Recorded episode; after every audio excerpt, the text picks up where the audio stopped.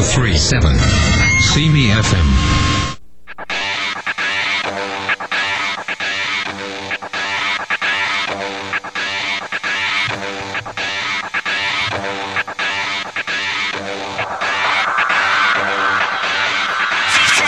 Aujourd'hui à Fantastica, notre chronique sur les nouvelles scientifiques, retour de Éric Daigneault et de sa chronique Ciné Nostalgie, et les jeux de rôle de table versus Grandeur Nature versus Magix, tout ça et bien d'autres choses après la pause.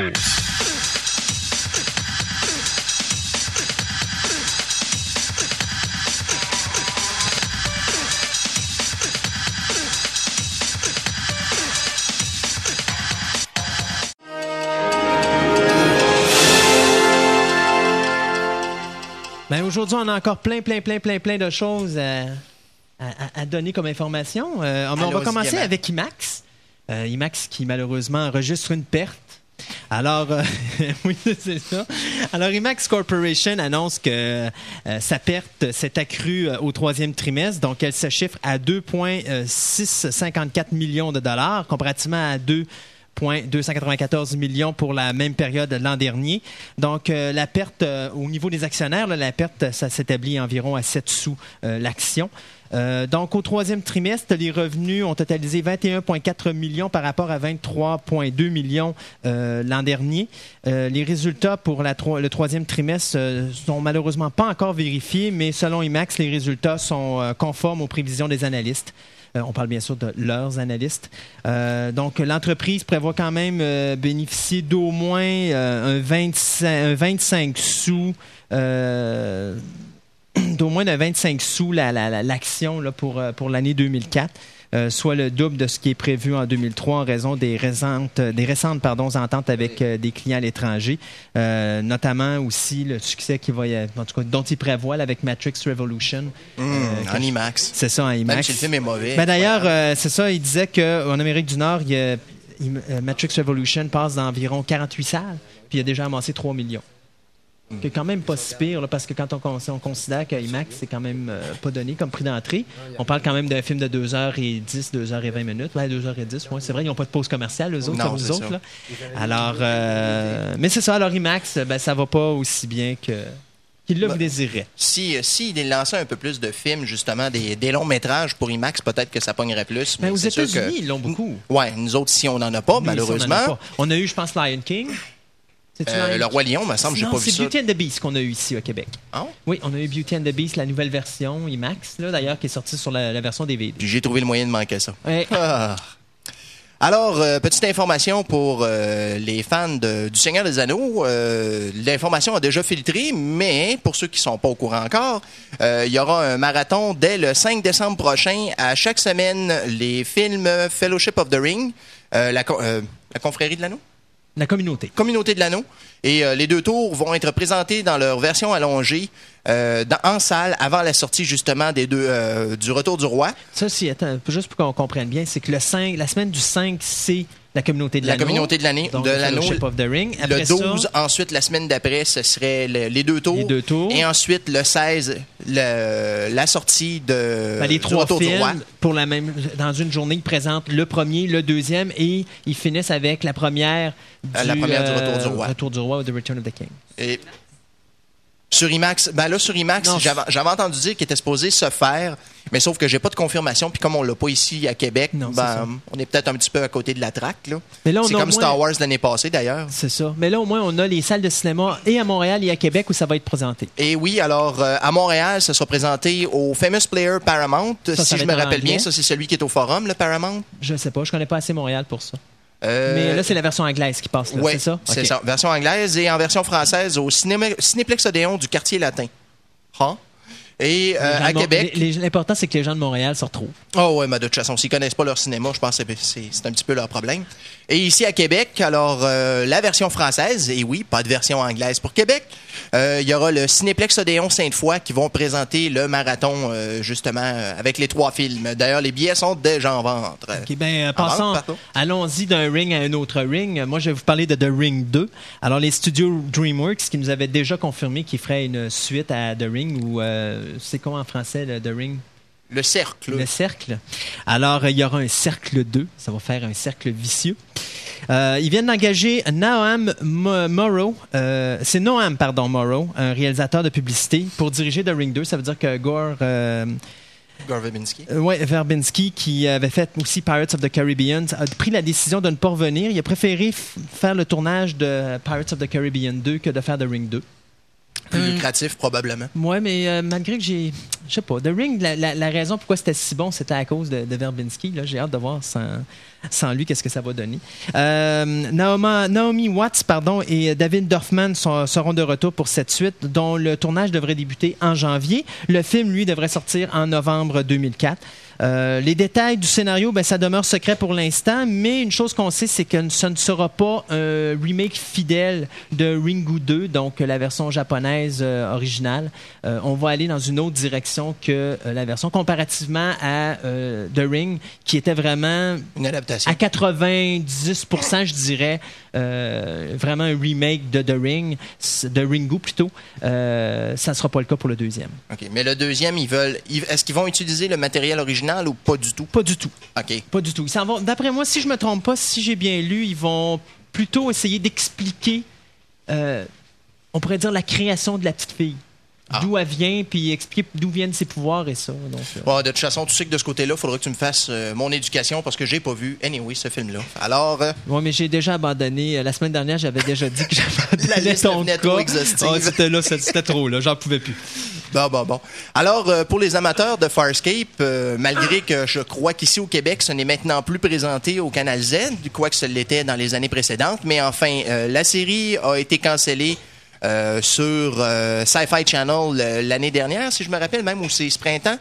Alors euh, maintenant, on nous annonce que probablement euh, Farscape ferait un retour au petit écran en forme de mini-série, mais par un groupe indépendant qui n'est pas euh, relié au Sci-Fi Channel. Quoique là, pour l'instant, on parle d'une rumeur, mais, euh, Mais c'est y a eu une de rumeur- conférence de presse, donc ça a l'air d'être plus qu'une rumeur. Ah, bon, en tout cas, si au moins ça se réunit là-dessus et euh, qu'il y a des idées qui sortent, euh, ça, ça a du potentiel. On- Pour les fans, pour les fans de, de Farscape, d'autant plus que les codes d'écoute étaient pas si mauvaises que ça. Ben Je non, sais que les le amateurs étaient vraiment euh, pas de bonne humeur après Sci-Fi Channel pour avoir flushé le programme. Sci-Fi Channel qui avait flushé ce programme-là pour Tremors, qui existe déjà plus. Puis une, une couple d'autres de téléséries qui sont finalement morts après 13 épisodes ou qui vont pas toffer 13 épisodes parce que là, il y en a d'autres qui vont sortir euh, pour. euh, habituellement, les autres, qui ont une série, il y a une badge de série à au l'automne, puis après ça, il y en a une autre au printemps. printemps, ouais. Euh, celle de printemps, d'après moi, va faire à peu près la même chose. Sci-Fi Channel la- se spécialise beaucoup plus de toute manière maintenant dans les, dans les euh, mini-séries, genre Dune. Euh, J'ai pas de problème avec ça. Taken. Ben, Galactica. Galactica qui sort euh, bien sûr. Ben, nous autres à Québec, on va l'avoir au mois de janvier. Pour ceux de Sci-Fi Channel ou les Américains qui, ou ceux qui peuvent avoir via les antennes paraboliques le, le Sci-Fi Channel, ben, les autres, ils commencent le euh, 8 septembre, donc le 8 décembre, pardon, donc c'est un lundi. Euh, c'est tout. Euh, C'était quoi je voulais rajouter? En tout cas, il me semble que je voulais rajouter de quoi sur, euh, sur Farscape, là, mais ça m'échappe alors. euh. Ah oui, c'est ça, c'est parce que la, la seule série que Sci-Fi Channel a actuellement qui ont acheté d'un autre réseau et qui continue, c'est Stargate SG-1. Toutes les Oui. autres séries, bien souvent, se plantent, euh, c'est pas trop long. Yes. Enfin. Hein? Yes! Quoi, yes? Stargate? Oui, c'est ça. Oui, enfin, en Ah, plus, qu'on euh, confirme pour une huitième saison. Enfin, ils nous prennent pas pour des caves. C'est Gontran qui l'a dit. Oui. OK, alors. Stéphane, tu vas tu vas sûrement donner ton mot tantôt, toi aussi. Euh, il dira son mot tantôt.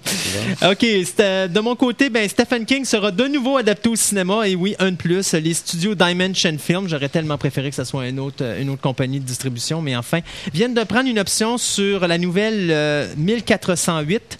Euh, de Stephen King. Là, on avait un petit conflit. Tantôt, on savait pas si c'était Stephen King qui l'avait écrit ou si c'était Stephen King sous le nom de Richard Bachman. Richard Bachman, mais une chose est certaine, c'est Stephen King en bout de ligne. Euh, le scénariste Matt, Matt Greenberg, celui qui avait écrit les scénarios de Rain of Fire et Halloween H2O, euh, adaptera l'histoire pour les studios, alors que euh, on dit que Lorenzo Di euh, Bonaventura produira le projet. Euh, l'histoire suit un auteur à succès avec un goût particulier pour les histoires de fantômes. On suppose que c'est Stephen King euh, et de maisons hantées qui goûte à sa propre médecine lorsqu'il demeure dans une dans la chambre 1408 d'un hôtel de New York. Ah, je pensais que c'était une année 1408. Mais Ah, non, mais non, mais non, mais non, c'est la chambre, c'est le numéro de la chambre d'hôtel. La chambre des tortures. ben, c'est ça. Euh, Malheureusement, on n'a pas de date encore de début de production, mais on suppose que ça va être un film qui va être fait pour 2005 ou 2006. Alors, euh, pour encore une fois, pour les fans de, du Seigneur des Anneaux, euh, petite information ici, Christopher Lee a montré les dents et non, ce ne sont pas ses dents de vampire. C'est que Petit Monsieur est frustré parce que la, une scène qu'il a tournée pour euh, les deux tours devait être présentée euh, dans la prochaine version, dans Le Retour du Roi, et Peter Jackson a décidé d'enlever la scène parce qu'elle retardait, ou plutôt, euh, Ça donnait- ralentissait le rythme du film. En réalité, c'est que ça donnait l'impression que le, le début du film était comme la conclusion du, Ouais, du ça. précédent. Ça, ça- ça ralentit en fait le, le- le rythme du film en, en allant mettre quelque chose du genre. Fait qu'il a décidé de le couper, mais sauf que notre ami Christopher Lee euh, ne Il l'a pas pris du bon, il euh, pas du bon digéré. côté, il l'a pas digéré. Alors, euh, Monsieur dit qu'il ne se joindra pas à l'équipe, ben, à la distribution pour faire la promotion du film quand il va sortir. Alors, euh, un petit froid ici entre Peter Jackson et euh, Christopher Lee. Christopher Lee, mais c'est pas grave, on va le revoir dans, dans le rôle du Comte Dooku dans l'année prochaine. Ben, Oh, pour les dix premières minutes. Oh, ouais, mais enfin, au moins on verra euh, Christopher Mais Lee au faut grand pas, écran. faut pas qu'il panique, le pauvre Christopher. Là. On sent vraiment que sa carrière est vraiment arrivée à la fin parce que là, bon, il, il panique pour 7 minutes de film en quelque sorte. Qui va de toute façon apparaître sur la version DVD. Oh, ça, Peter oui. Jackson l'a déjà confirmé. Il, euh, il- ça va être là dans la, dans la version spéciale euh, de Return of the King en DVD l'année prochaine. Ouais, mais ce sera pas avant novembre, fait que ça va être, ça va être un petit peu long, mais Ah, enfin. mais c'est pas grave, on, on t'aime pareil, Christopher. Quel âge qu'il est rendu, lui? Oh mon Dieu. euh, Christopher Lee, 103 quelle US? bonne question. non, ben il doit avoir dans les 70, facile. Oui, il est vieux. il est, oui, il est vieux. OK. Euh, de mon côté, Wolverine de Movie, est-ce que ça serait possible? Eh bien, c'est ce que les producteurs disent. Euh, du moins, ils sont intéressés et ils ont commencé à, développer le, le- le projet. Euh, on aurait l'intention de faire un film sur le personnage de Wolverine, mais après. Euh, après X-Men 3, euh, question de au moins laisser la chance d'avoir la, la- la fin de la trilogie des X-Men et après ça, ben, si jamais on n'est pas capable à cause des droits de ne de pas être capable de faire un nouveau X-Men, ben, au moins de continuer avec Wolverine. Ouais, ça dépendra si euh, Hugh Jackman n'est pas Il impliqué avec James Bond. ou, Ouais, euh, ben non, je pense pas. Ah, ça, on pourrait avoir des surprises. C'est un acteur australien, on sait jamais. Enfin, ce serait pour le méchant peut-être, mais pas pour le rôle de James Bond, Ben voyons, s'il vous plaît. Ben voyons. Hugh Jackman en castor ferait un très bon James Bond. Ça, en tout cas, moi, c'est c'est mon opinion personnelle. Oui, très.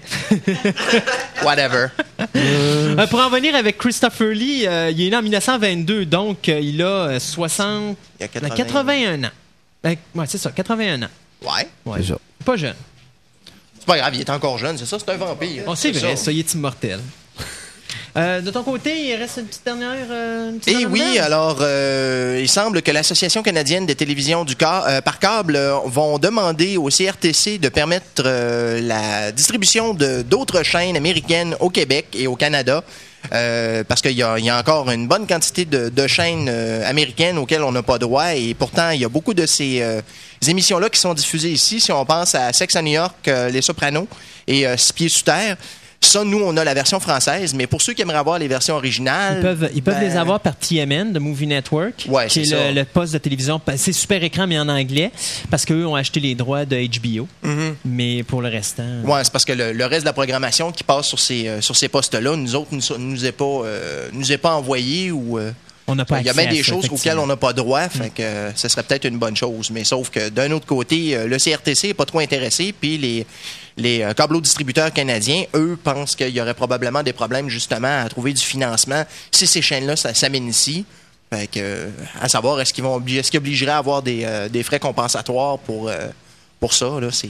Ben, si c'est fait comme le reste, euh, ça va être probablement tant de l'argent, tant, euh, mettons, genre 1,99 pour le poste ou 3,99 pour le poste, ou des choses comme ça. Ouais, puis 5 piastres de taxes pour le Puis gouvernement. de toute façon, euh, d'un côté, euh, c'est- des postes comme des, des compagnies comme Vidéotron ou même Bell qui seraient contents d'avoir ça parce que eux autres, ils perdent un petit peu d'un certain pourcentage de clientèle qui ont des antennes paraboliques considérées comme illégales parce qu'ils veulent avoir les canaux américains parce qu'ils s'en foutent royalement de ce qui se fait ici au Canada au niveau des postes.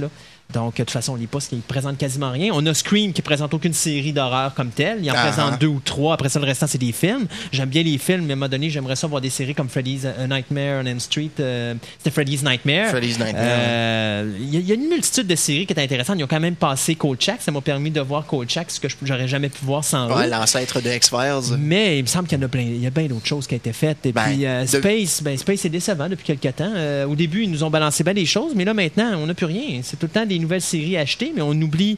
J'aimerais ça, moi, qui me représente Lost in Space. Moi, Ben, Lost in Space, euh, Land of Giants, Giants. le pays des géants. Il y a bien du monde ici au Québec qui n'ont pas vu ça depuis Belle Lurette. ben, c'est ça. Ben, ça passait à euh, CTV euh, il y a quelques années. Moi, puis je pense que TQS avait présenté ça aussi dans ses premières années, mais ça, j'en suis pas sûr. Moi, je Ouais. me rappelle pas.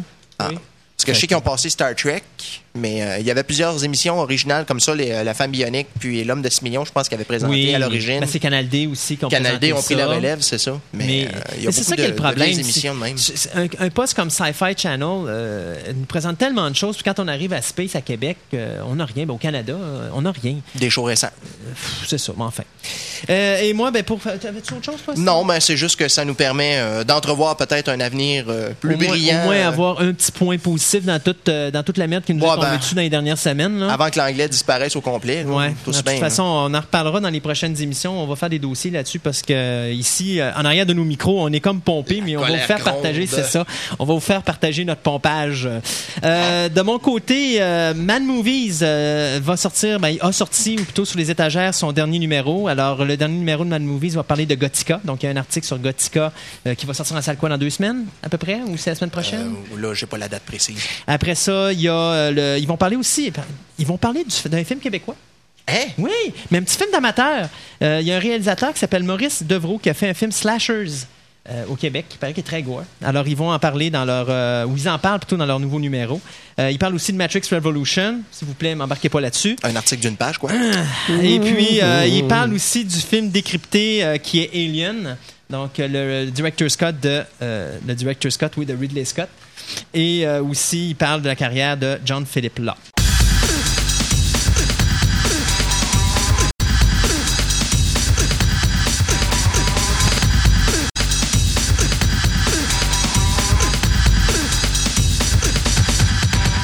Alors, euh, le 10 novembre, Stephen Eric, le réalisateur qui nous avait donné Bill and Ted's Excellent Adventures et le premier Critters, a fêté ses 45 ans. Simbad, le comique euh, qui a joué dans Meteor Man et Coneheads, a fêté ses 47 ans. Wow. Le réalisateur Roland Emmerich, à qui on doit Stargate, Godzilla et Independence Day, a fêté ses 48 ans. Bon, OK.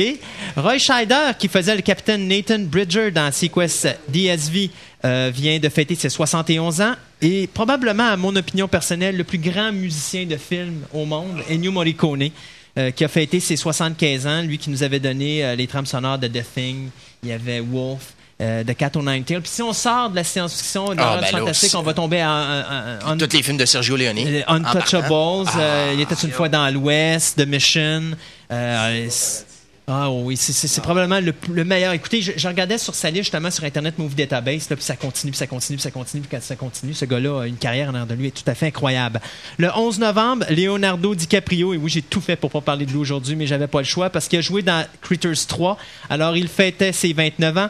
Euh, L'actrice Jennifer Robin, qui avait commencé sa carrière euh, dans Nightmare on Elm Street 3. Ouais, de qui a joué dans Bad Dreams qui aussi. a joué dans Bad Dreams, qui a fêté ses 39 ans. Eh mon Dieu. Oui, elle est pas jeune, hein? Demi Moore, qu'on avait. non plus, à ce Non.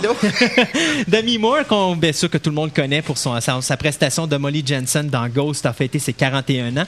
Hein, tu parles pas de Parasite? Non, pas de Parasite. Parasite, c'était son deuxième film. Je pensais que c'était son premier, c'était son deuxième. Oh. Euh, Bill Mosley, qui est, euh, est le personnage, l'acteur qui jouait le personnage de Otis dans House of 1000 Corpses, pour ceux qui ont vu le, le film en cassette vidéo ou en DVD, a fêté ses 52 ans. Le réalisateur John Guillermin, qui est le, bien sûr celui qui nous a donné la le remake de King Kong et King Kong Lives, euh, a fêté ses 78 ans. Et, tiens, Stéphane, celle-là, tu vas être content. Kurt Vonnegut Jr., tu connais Kurt? Ah oui, c'est un auteur Ben science-fiction bien ben connu. oui. Qui a écrit Slaughter- Slaughterhouse 5. Uh-huh. Puis qui a écrit le scénario de Harrison Bergeron, un film que j'avais vu, moi, qui a été fait justement par HBO, puis j'avais vu sur The Movie Network, que j'avais trouvé excellent. Ben, il a fêté ses 81 ans. Connig- euh, c'est comment c'est écrit? Kurt Von- Vonnegut Jr. Kurt Vonnegut. Euh, Je pense qu'il y a- il y a pas une série où il présentait quelque Oui, chose. au effectivement. début. il présentait des, des, Des petites histoires, de fantastiques, Ok. effectivement. Ouais, un peu comme Bradbury. C'est ça. Le 12 novembre, Wallace Shawn a fêté ses 60 ans. Mais qui est donc Wallace Shawn? Ben, c'est lui Grand qui fait-. Ben, c'est lui qui faisait Rex dans la voix de Rex dans Toy, euh. Toy Story 1 et 2. Ah, OK. Et ok. euh, il faisait aussi, euh, il a fait des voix, il fait beaucoup de voix dans, pour euh, Pixar, donc il a fait des voix dans Monster Inc. Il va faire des voix dans Incredibles également. Ah, Alors il a fêté ses bon. 60 ans. Là, on va le garder parce que je vais revenir avec lui. Il est vraiment spécial. Euh, Gérard Butler, euh, le- l'acteur qui faisait le nouveau Dracula dans Dracula 2000, de- produit par Wes Craven, donc a fêté ses 34 ans. Tracy Scoggins. Oh, quatre. Ben oui, euh, la, le capitaine Elizabeth Lockley de Babylon 5 qui a fêté ses 44 ans. Bien sûr, tant qu'à parler de Babylone, on va parler de Star Trek. Whoopi Goldberg, la même journée, fête ses 48 ans. Elle, bien sûr, qui jouait le personnage de Guinan dans Next Generation. Joe Mantegna, euh, qui euh, joue le père de famille dans Joan of Arcadia, dont je vous ai parlé il y a quelques semaines. Je peux même me demander dans quel truc de science-fiction tu avais vu Joe Mantegna. Ben, c'est ça. mais- Alors, il a fêté ses 56 ans. Euh, Tom Atkins, un réalis- un- pas un réalisateur, mais un acteur qu'on a perdu de vue, mais qui était dans pratiquement Halloween tous les 3. films de Carpenter, Halloween, Escape from New York et tout ça. Ben, il a fêté ses 56 ans. Et le réalisateur Gary Marshall, qui, et là, celle-là, je suis allé la chercher loin, il est allé réaliser des épisodes de Mork and Mindy. Alors, il a fêté ses 69 ans. Et euh, pour finir, il y a un jeune, euh, un jeune personnage qui s'appelle Noah pardon, Hathaway, euh, qui jouait bien sûr le personnage de Atreyu dans The Neverending Story. Et après ça, on se rend compte que c'est Boxy dans Battlestar Galactica. Et savez-vous quel, quel était, quel était le nom de son personnage dans le film Troll en 1986? Il s'appelait Harry Potter Jr. c'est vraiment ça, c'est sérieux là. C'était prédestiné ou Oui, c'était, je ne sais pas, ben, c'est pas lui malheureusement qui joue le, le- le- le- le Harry Potter qu'on connaît parce qu'il a aujourd'hui, ben, plutôt le 13 novembre, il a fêté ses 32 ans. Le 14 novembre, Laura San Giacomo. Euh, qu'on avait vu dans The Stand, euh, qui a fêté ses 41 ans. D.B. Sweeney, qu'on avait vu aussi dans Arch Realm, ou Realm, c'est ça? Arch Realm. Realm, euh, Realm, pardon. De Chris Qui- Carter, C'est ouais. ça, qui a fêté ses 42 ans. Sandal Bergman, qui faisait le personnage de Valeria dans Conan the Barbarian, aux côtés de Arnold, a fêté ses 52 ans.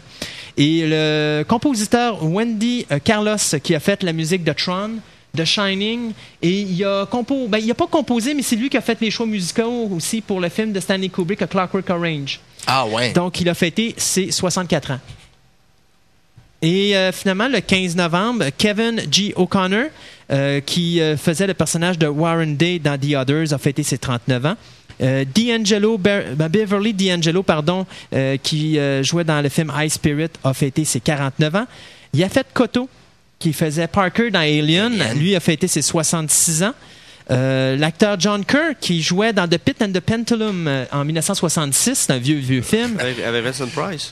avec Vincent J'ai Price. vu l'autre version avec Lance Henriksen. mais Ok. Celle-là, je la connais pas. là.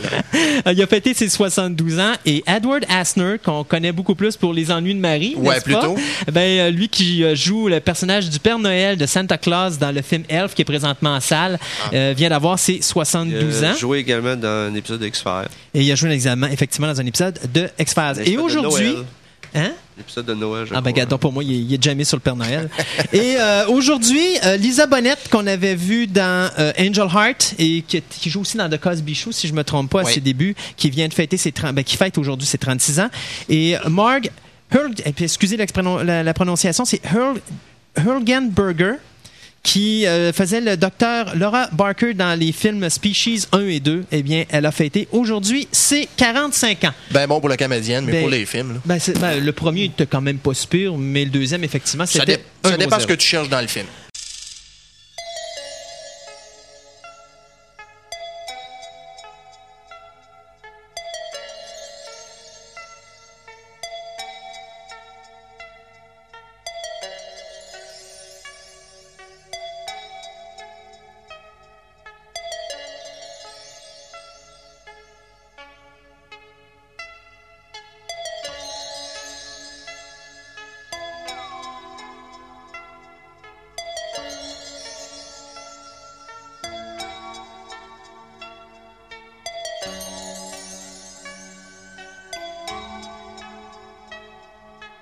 Bonjour Stéphane. Bonjour. Alors, on est avec, bien sûr, nos euh, nouvelles scientifiques euh, cette semaine. Alors, quoi de neuf, Stéphane, dans le monde de la science? OK, on va commencer par... C'est quelque chose d'un peu gros, mais euh, on en parlait un peu. C'est euh, Tout le monde a dû entendre parler de, de la matière noire, ce qui n'est pas de l'antimatière. Non, je sais pas c'est quoi. OK, c'est pas c'est parce que moi tantôt j'ai posé Ouais, la question ça. si de la matière noire et de l'antimatière c'était la même chose ou si ça se ressemblait, mais ça n'a pas l'air que c'est le cas. Euh, ben, pour faire une histoire courte, euh, c'est un sujet qui touche la cosmologie. Donc, euh, où l'univers est venu, qu'est-ce qu'il fait, puis qu'est-ce qu'on fait dans l'univers, tout ça. La, cos- euh, la matière noire, c'est une réponse à la question... parce qu'on on s'est rendu compte qu'il n'y avait pas assez de masse visible dans l'univers. Et la réponse, c'est euh, des, théoriciens, ils ont dit, OK, il doit y avoir quelque chose qu'on appelle la matière noire, on ne peut pas la voir. Donc, le, il y a beaucoup de recherches qui est faite pour essayer de, de- de tenter de détecter puis trouver c'est quoi cette chose-là. Euh, c'est pas quelque chose de très farfelu, ça, a beaucoup de sens.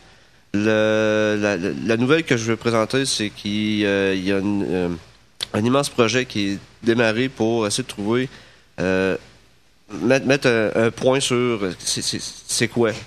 Il y a une nouvelle particule, dans, dans le domaine de la physique, on- il y a beaucoup de, de- de- de notions de particules, là, des, des protons, des électrons et tout ça. Il y a quelque chose qui s'appelle WIMP, pour euh, Weakly Interactive Massive Particle. C'est quelque chose de beaucoup plus petit qu'un proton, mais beaucoup plus massif. Là, j'entrerai pas dans le détail parce que je vais perdre beaucoup de monde. Euh, le but de la, recherche sur plusieurs années, c'est de trouver le WIMP et de le caractériser pour euh, savoir, bon, on, a des doutes qui existent, mais on veut avoir le cœur net. Une fois qu'on va l'avoir trouvé et savoir, bon, c'est ça, ça a telle masse, puis ça se comporte de telle façon, on va pouvoir euh, éclaircir c'est quoi la matière noire. Euh, faire une, parenthèse, ce qu'on appelle. Parce qu'en anglais, c'est dark matter. Et tantôt, Christophe me dit ça, c'est l'antimatière. Non, c'est pas de Non, je demandais si ça, ressemblait à de l'antimatière ou non, si L'antimatière, c'est de la matière normale, sauf qu'elle est euh, opposée euh, dans le sens que, bon, c'est négatif, pour être très simple, là, parce que c'est plus compliqué que ça. Le, non, ça, c'est de la matière noire. C'est la matière qu'on qu'on voit pas, mais qu'elle existe, donc il y a une masse et ça influence le, le- le cosmos. Euh, la prochaine nouvelle, Oui. Euh, est-ce qu'il y a de l'eau sur la Lune? Ben là, tu vas me Et dire si- que oui. Euh, s'il y en a. Pourquoi qu'on veut chercher. Pourquoi qu'on a besoin de savoir s'il y a de l'eau ou pas sur la Lune? Parce que s'il y a de l'eau, on peut établir une colonie et presque tout le reste est déjà sur la Lune. C'est. euh, parce que l'eau va amener euh, l'oxygène et l'hydrogène et avec différents autres matériaux, on va pouvoir euh, construire des. Des, des, euh, des bunkers, des structures et autres, faire vraiment une colonie. S'il n'y a pas d'eau sur la Lune, il faut l'amener. Et ça, c'est euh, une grosse logistique. Il n'y avait pas déjà trouvé de la glace sur la Lune, des traces de glace? En passant, ça, c'est M. Guimat qui s'est qui s'est joint à l'équipe. Oui, il a, il a confisqué un micro. Ouais. Euh, c'est pas clair s'il y a de l'eau ou pas. Il avait trouvé des traces de glace, mais c'est pas confirmé. Donc, Ok. c'est ça. La, la recherche continue. On va envoyer d'autres sondes d'ailleurs. Euh, Peut-être ça va être les Chinois, ils vont trouver ça les premiers, parce que les Chinois, euh, ils ont envoyé quelqu'un en orbite. là. La prochaine étape, c'est qu'ils envoient d'autres mondes en orbite. Après, c'est une station spatiale, ils veulent aller sur la Lune. Donc, Mais les Chinois ont déjà envoyé quelqu'un euh, Oui. récemment ou ça fait un petit bout de temps? Ça fait un on donne un mois, on est en un mois. Pourtant, on n'a pas entendu parler. Oui, ça passe aux nouvelles. J'en ai Bon. parlé l'autre fois. T'écouteras t'écouteras tes. j'écoute pas mon émission, hein, c'est ça. hein, ça. ouais. Hmm. Faut bien me le dire pour une fois que c'est moi qui me le fait dire, là. Mais euh, non, euh, les Chinois maintenant sont dans la course avec les Russes et les Américains. Là, il y a beaucoup de pression pour euh, les Russes et les Américains parce que les Américains ont toujours pas de navette spatiale. Y a- ben, à cause de Le la... dernier- de- de- depuis le dernier accident, Ouais, il n'y a rien qui vole. OK. Il n'y a, aucun Américain qui monte. Mais je pensais qu'il y avait eu le feu vert pour recommencer. Non. OK. Donc là, tous tous ceux qui peuvent envoyer du- des, des- des gens en orbite, c'est les Russes. OK. Les Chinois commencent. Les Américains continuent à envoyer des satellites. OK. Fait que là, moi, les Américains, mais ça va peut-être leur, leur botter le derrière pour essayer d'aller un petit peu plus Ouais, vite. ben là. le président Bush, il est supposé euh, donner un, euh, un peu comme Kennedy avait fait, là, dire bon, on va faire ça, faut envoyer un homme sur la Lune.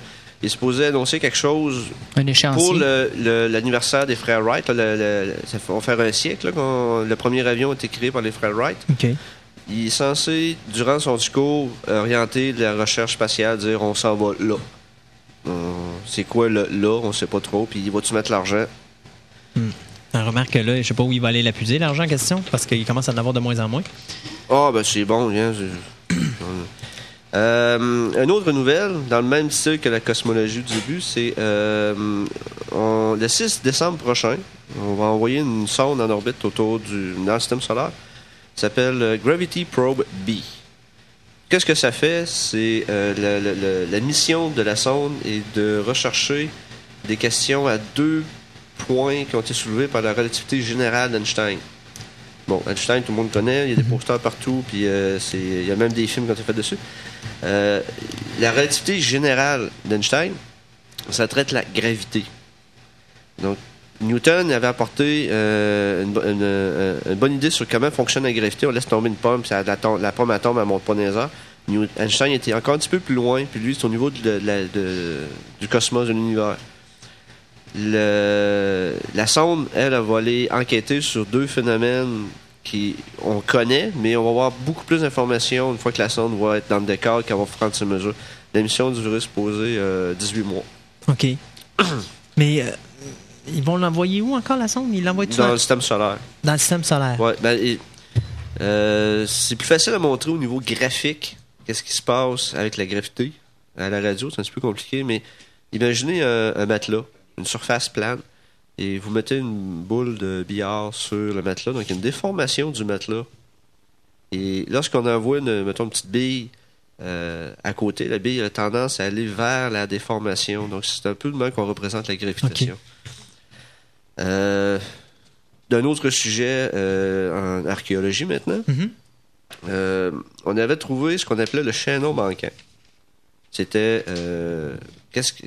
Ça fait plusieurs années qu'il y avait. y Ouais, c'est trouvé plusieurs ça. années. C'est euh, les archéologues, man- il, il manquait des euh, d'informations sur qu'est-ce qui s'est passé entre le chimpanzé, gorille et, euh, et- et autres et l'humain. On trouvait pas de fossiles de l'hybride. il y a personne, il y a pas de fossiles de squelette de qu'est-ce qui ressem- à quoi ressemblait un humain entre un gorille et un humain? C'est un ou l'autre. Ils ont trouvé quelque chose. Maintenant, on s'est rendu compte que c'est une arnaque.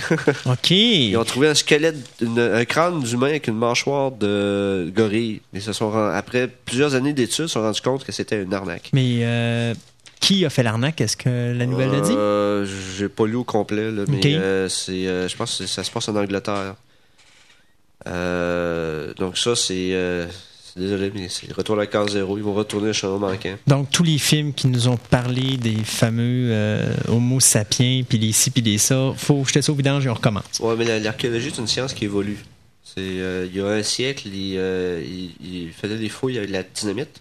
Maintenant, ils vont avec euh, un cure-dent et un- une brosse à dents. Ouais. Donc, la- la- la- c'est- ça évolue et les... Oui, oui. a En fait, ils vont même plus loin que ça parce que pour ceux qui savent pas, j'ai aussi fait des cours d'archéologie. j'ai plein de défauts entre autres. Et Toi aussi? ouais, puis l'archéologie moderne utilise maintenant la euh, le côté scientifique, c'est-à-dire qu'ils vont aller jusqu'à utiliser les, les infrarouges, les ultrasons et même ce qu'on utilise pour scanner le cerveau, là, un scanner, ils vont utiliser ça pour scanner certaines parties trop délicates pour savoir s'il y a quelque chose dedans, pour pas détruire ce qu'il y a alentour avant d'aller chercher. Mais parce que je pense que cette technologie-là, il en avait parlé un peu dans Jurassic Park quand il faisait justement le, le, le, le- Le balayage. le balayage, mais avant, avant il faisait, c'est ça, il Oui, faisait un ça. scan de la Terre pour voir s'il y avait quelque chose en dessous avant de commencer Oui, à creuser ben, en pour. fait, euh, ça, c'était une idée qui, qui était, euh, qui était un petit peu plus science-fiction, mais maintenant, les gens trouvaient ça intelligent, puis ils- l'appliquent pour de vrai. comme la majorité des choses. Fait que c'est ça, c'est c'est même rendu plus loin là, que le- juste le petit cure-dent, parce qu'avant avant de creuser, de risquer de détruire Mm. quelque chose qui est en- en- au-dessus, on regarde si en dessous de ce qu'on va avoir vaut vraiment la peine qu'on se rende jusque-là, ou est-ce qu'on va juste détruire des, des- des artefacts pour rien? Ça, d'ailleurs, a- à chaque fois qu'il y a une grande construction d'entreprises dans des zones euh, à risque, ils font des fouilles. Pour être certain Euh, qu'il n'y a rien à, à détruire. là. Même en Chine, je me souviens bien, ils ont déplacé des temples complets avant de construire l'immense barrage qui- qu'ils ont maintenant, c'est les, les trois gorges. Ça se peut. Ça- oui, L'archéologie, beaucoup, euh, on, se, on se préoccupe beaucoup de l'archéologie aujourd'hui. Après ça, Euh, on a eu dernièrement des, euh, des flares, je ne sais pas comment on appelle ça. ouais, les- ce qu'on appelle les, euh, les solar flares. Solar là, flare, les- mais en tout cas, en bon québécois, je Explosion euh, solaire. Ouais, le, le phénomène n'est pas tout à fait compris. Donc, euh, il y a des recherches qui sont entre, qui ont été entreprises dernièrement. Et le- dans un laboratoire en Europe qui utilise le, un immense tokamak, c'est un réacteur à fusion nucléaire, thermonucléaire, ils ont poussé le réacteur au maximum pour aller, euh, pour mettre, aller chercher les conditions d'un solar flare. Donc, on est maintenant capable de reproduire un solar flare en laboratoire. Donc, euh, l'explication devrait venir dans les prochaines années. Comme on dit en, physique, ça prend peut-être 5 minutes à avoir les, données de l'expéri- l'expérience. Ça prend 20 ans à analyser. Ouais. OK. Mais euh, ils vont-tu enquêter, euh, savoir c'est quoi? Parce que je sais que qui savent un petit peu c'est quoi les effets que ça, ça a sur le corps humain, mais ils vont enquêter un petit peu Non, là-dessus? là, le- le- l'idée, c'est pourquoi ça se fait. Pourquoi ça on se connaît fait? les effets, là, c'est très facile à voir. Mais pourquoi le soleil, il y a des explosions à la surface? C'est un peu obscur. OK. Euh, D'un autre côté, oui, oui, oui. D'un autre côté, euh, biomédical cette fois-ci. OK. Euh, les Américains euh, ont maintenant créé un virus de toutes pièces. Euh, ça leur a pris uniquement 14 jours et c'est un virus génétique, euh, synthétique. Le but de ce virus, c'est de tuer des bactéries. Sauf que euh, ça, c'est le but Ça, c'est le but, et oui. pacifique et tout. Il parle même, on va créer un virus qui va détruire tous les, déchets et la pollution. Oui, c'est- j'ai hâte de voir que lorsque la, la- la main gauche américaine va s'emparer du virus, qu'est-ce qu'ils vont en faire? C'est quoi, la, Jérémia. c'est quoi la différence entre ce virus-là et les autres virus? Euh, dans le sens de quoi? Ben, celui-là, je pense que c'est, c'est le premier virus qui, qui est artificiel. Oui, absolument, ils utilisent quelque chose qui existe et ils le modifient. Là, maintenant, ils en ont créé un de toutes pièces. OK. Euh, ils sont rendus à- assez loin. Ça, c'est ce qui est sorti dans les journaux médicaux, dans, les, dans le grand public. Et quand est-ce qu'ils vont nous parler du sida? Oh, ça, ouais, la polémique est revenue. hein. Ouais, hein? Ça- On en entend encore parler là, depuis quelques temps. Ils Là. sont pas capables d'expliquer d'où vient le sida. Euh, donc, le- il y a beaucoup de, y a des gens, ceux, ceux qui ne voient que des conspirations, disent, bon, c'est un laboratoire quelque part qui a créé le virus, qui ressemble beaucoup à une arme bactériologique parce qu'elle a des effets très similaires. Euh, Est-ce qu'on va savoir un jour? Euh, Peut-être. Il falloir que quelqu'un s'ouvre la trappe, écrive un livre ou dans un siècle, on va peut-être avoir des rapports qui vont sortir de la poussière. Mhm. Mais on ne sait pas. On attendra. Et, Une petite euh, dernière? Ouais, une petite dernière pour euh, ceux qui euh, on pense, pensent avoir manqué les Léonides parce qu'ils ont vu des choses dans le ciel la semaine dernière. Consolez-vous, le- ça revient. Le Ah. 19 novembre. Ben, C'est c'est parce que c'est bien drôle. On, on va prendre avant, avant que tu fasses, tu fasses la, la petite nouvelle. on- moi puis Gontran la semaine dernière, quand on était allé à Concept, on était sur la route en train de revenir et soudainement on a vu un beau petit météore s'écraser juste en avant de nous autres. C'est beau. Oui, un très beau. Et, euh, Et non, il n'y a pas été. Et non, on n'a pas vu d'extraterrestres. Non, on n'a pas vu de blob. Non, on n'a pas vu d'autres créatures infestueuses. Je me suis dit, garde, j'ai vu tous les films, là. Je sais qu'est-ce qui leur est arrivé aux gens qui se ramassent à côté. Puis j'ai dit, moi, je serais pas le premier. Alors, on n'y a pas été. Et voilà. bon. Donc, le, la raison pour laquelle on a deux, deux phénomènes euh, de Léonides cette année, c'est qu'on traverse, euh, à, euh, à- chaque année, on traverse, la, Terre traverse une, une région où beaucoup de, débris de poussière. Et c'est une queue de la comète euh, Temple-Tuttle qui passe à tous les 33 ans. Et elle laisse beaucoup de débris. La Terre, on passe à chaque année dans ces débris-là. Et cette année, on se trouve, en tout cas, je sais pas trop euh, par quel phénomène, on se trouve à passer dans euh, deux zones de cette queue-là. Euh, c'est pour ça qu'on a deux, deux périodes de débris. Donc c'est ça, ça fait un beau spectacle. Mais en tout cas, de nous, ce qu'on a vu sur l'autoroute, c'était assez quelque chose. On, on aimerait ça en avoir un autre de même, hein? De cette ampleur-là, j'en ai pas vu souvent. Non. C'est un vrai, ça. Oh oui. mais parce euh, que- vous n'avez pas vu de blob ni rien. Non, de ça, non, non, non. Comme je te dis, j'ai tout vu ce qui s'est passé la à toutes les personnes qui sont allées euh, qui ont été les premiers. Là. On compense à la guerre des, des mondes où Oui, est-ce mais mondes, qu'ils se font que- pulvériser. Ça, mais a- Le Est-ce blob. que Montréal est encore là matin, vous vérifiez? Ah oui, Montréal est encore là ce matin. D'ailleurs, il nous Montréal, écoute ce matin. c'est quoi? Ben, c'est pas ce matin, mais plutôt cet après-midi, mais il nous écoute. Il nous écoute. Fait que euh, c'est certain qu'ils sont là. Ben, merci beaucoup, Stéphane. Ok. Et puis, euh, on s'en dit quoi là, dans deux semaines? Euh, dans deux semaines pour euh, une chronique, là, un sujet mais sur. Mars?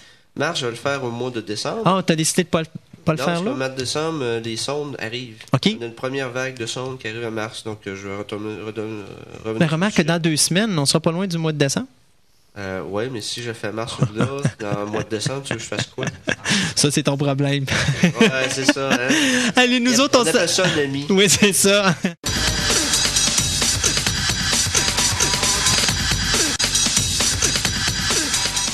Vous êtes à l'antenne de Fantastica, l'émission radio, et nous sommes de retour avec euh, Eric et la chronique euh, Ciné Nostalgie. Oui. Alors, de quoi parle-t-on cette semaine, Eric? Eh bien, avant que euh, Peter Jackson euh, s'attaque au volumineux, à la volumineuse trilogie qui, qui, nous, qui va se terminer là Le bientôt. 17 décembre.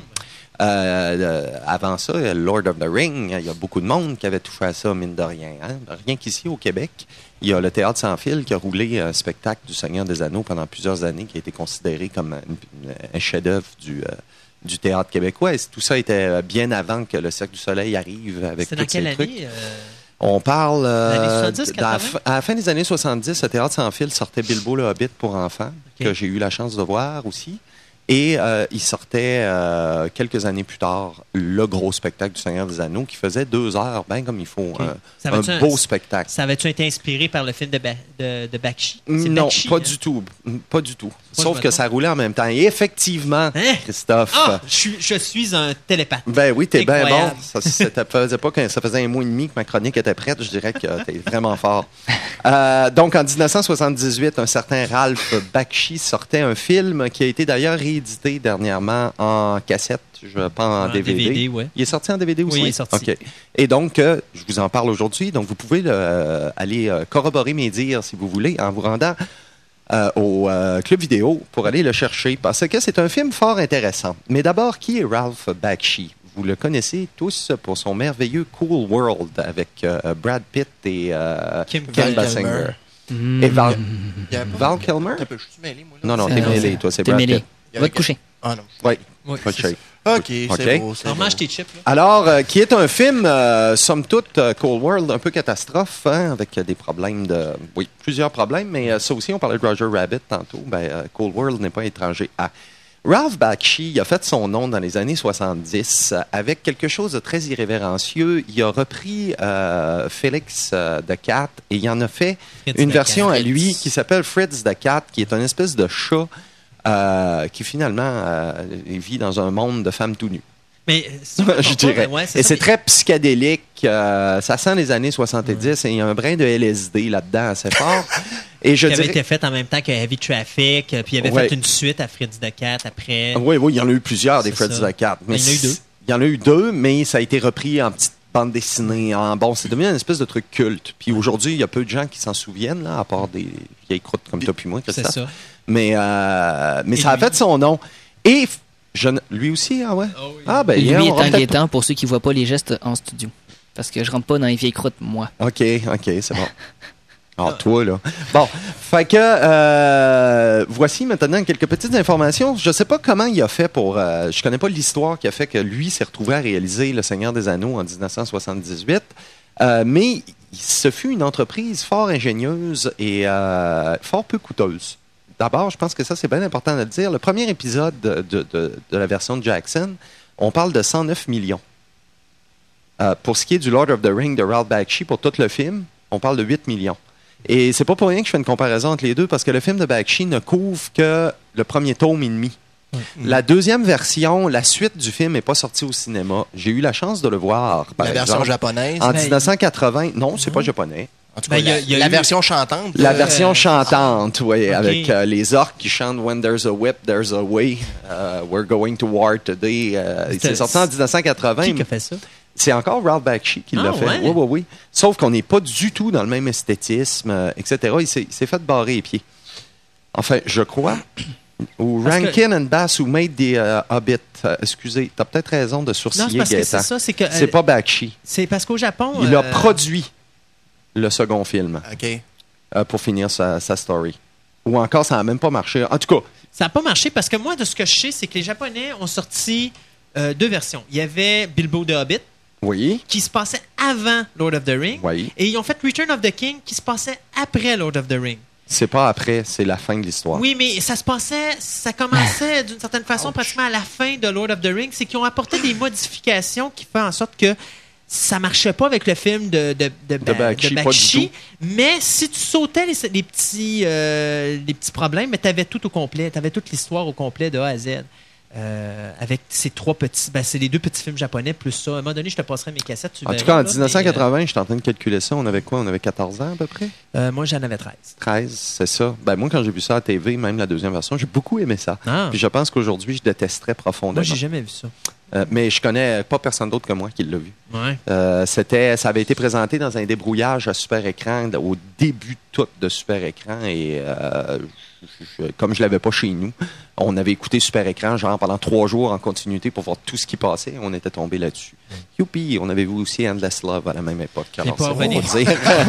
Ça explique revenir- beaucoup de choses Pour maintenant. en revenir avec Ba- Ba- Bakshi, euh, tu disais tantôt que tu, tu savais pas comment il avait été arrivé là. Moi, je peux te dire que tu sais où est-ce qu'il a commencé sa carrière. Bakshi, je Ouais. sais pas, c'est pas dans Playboy? Walt Disney. Walt Disney. Il a été ouais. mis à la porte parce qu'il voulait faire des dessins pour adultes. Voilà. Il voulait diriger Walt Disney vers un auditoire adulte. Au moins avoir une. Ce que Burton va réussir pl- plusieurs années plus tard. Ouais, c'est ça. Mais ben, enfin, qui va réussir. Il est parti, il est revenu, euh, etc. Eh, ils peuvent bien écrire sexe dans le ciel dans le Lion King, eux autres. Ah, Euh, alors, euh, revenons donc à nos- notre Lord of the Ring. C'est quand même un film qui euh, est historiquement important pour plusieurs raisons. D'abord, c'est loin d'être mauvais. Mais C'est vrai. si, si t'as pas ça vaut la lu, peine. si t'as visuellement, c'est vraiment intéressant. oui. Euh, mais si t'as pas lu le livre, il y a des lacunes au niveau du récit. C'est épouvantable. On ne peut pas entièrement tout comprendre. Et là, ce n'est pas une histoire de Director Scott du tout, ce fois-là. Le film que vous pouvez voir, c'est le film qui a été monté. Il n'y en a pas d'autres versions. Euh, c'est important de dire que le film a presque, et ça c'est vraiment du Ralph Bakshi, comment réussir à faire un film fantastique avec peu de budget? D'abord, on rassemble beaucoup de gens, des figurants, on les filme en rotoscope et on redessine par-dessus. Alors, presque toutes les scènes euh, de, de, de foule sont faites comme ça. Ça confère au film un visuel bien bizarre parce que ça a tous les mouvements de vrais êtres humains. Et comme ça a été refait un peu à la... euh, c'est une technique qui va être utilisée dans les vidéoclips plusieurs fois par la, la- la suite des années 80 avec l'avènement d'MTV. Alors d'aller juste passer du crayon par-dessus, c'est assez mystifiant. Et en plus, ben, si on continue, juste pour vous dire, là, les combats, de- les gros gros combats, il est allé rechercher des morceaux d'Alexandre Nevsky de Eisenstein, qui est vraiment, qui a été fait en 1938. tu parles des séquences du film? Ouais, des séquences du film. Il a remis ça dans son Ça film, puis il a redessiné par-dessus. Alors, c'est un hommage à Alexandre Nevsky. Donc, c'est les combats des, des, des armées euh, D'ailleurs, cette technique-là, il teutones. l'a repris pour Fire and Ice dans son, son film qui suivait ça, Oui. justement. Là. Oui, oui. Puis Euh, même dans Cool World, il y en a des petites réminiscences par, à certains Ça donne un aspect réaliste incroyable. hein. C'est fascinant. Ouais. Et pour ce qui est des, euh, des Cavaliers Noirs, et Naxul et compagnie, là, il a fait des live action aussi. Il a pris des, euh, des, euh, des, des comédiens déguisés, il les a filmés et il les a filmés en photo négatif. Alors, c'est assez impressionnant ce que ça donne, particulièrement. Il est allé recolorier les yeux en rouge. Euh, moi, j'ai ce film-là chez nous depuis bien ben Aussi. longtemps, puis je me tente pas de le regarder.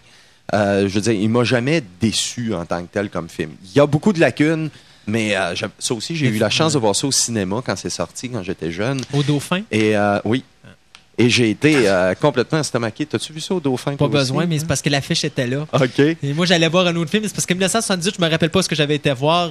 C'était l'année après Star Wars, donc, mais j'avais été au Frontenac, moi. Et l'affiche était justement au Dauphin, donc. Ah, eh ben, ça nous. ah, encore une fois, ça Ah. nous rajeunit pas.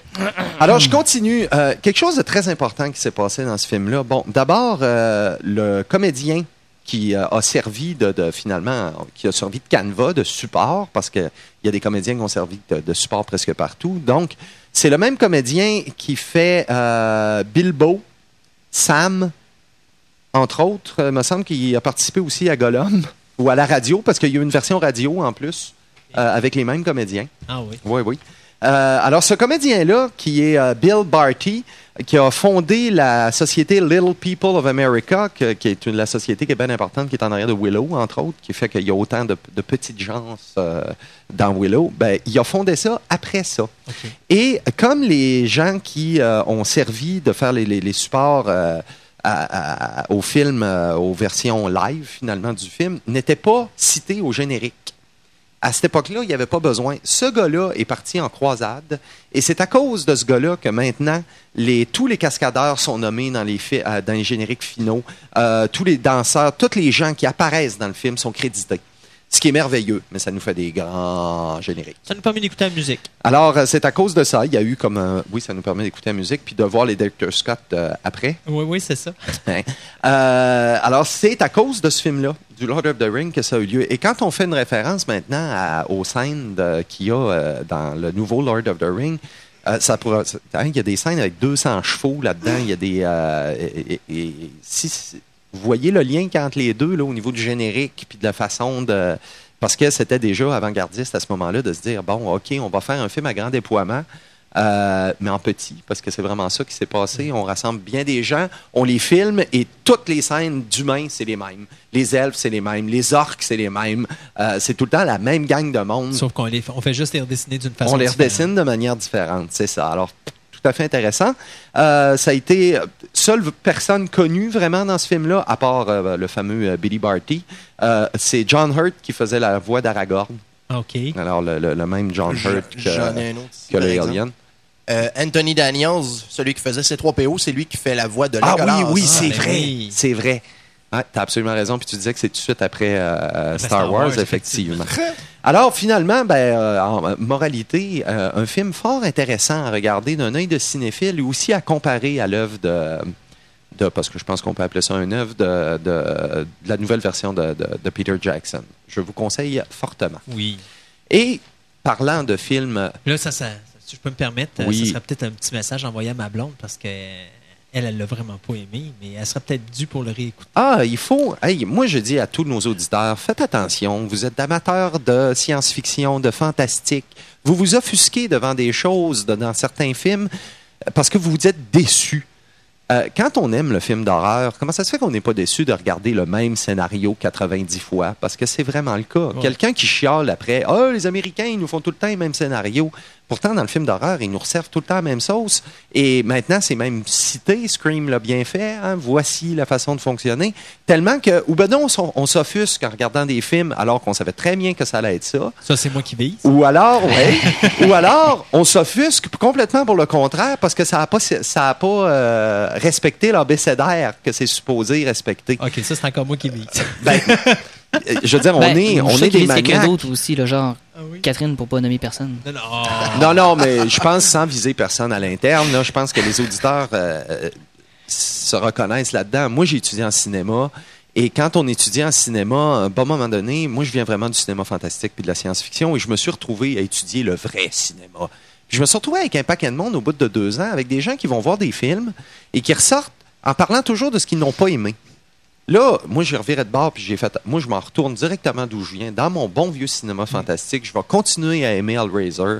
Je vais continuer à aimer tout ça en sachant très bien qui est Bergman et qui est Eisenstein, etc. Mais en comprenant et surtout en acceptant. Quand je loue un film avec Arnold Schwarzenegger, si je chiale après le fait qu'il était un mauvais comédien, T'avais juste à pas le louer. tu sais. Alors, euh, voilà, tu sais. Puis, je veux dire, il faut l'accepter. Ça m'arrive d'être C'est épais, sûr. mais je veux dire, quand je loue un film d'horreur, je sais très bien euh, que je ne vais pas faire un exercice intellectuel. euh. Alors, tous ceux qui vont revoir Lord of the Ring de, de Bakshi, dites-vous pas, ouais, ben là, Jackson, il a fait mieux. Ben oui, Jackson a fait C'est mieux. sûr parce qu'on parle pas de la même période non plus. C'est pas la même Il y a pas le période, même c'est- budget, puis bon, Mais c'est un film qui, somme toute, ne vieillit pas. non.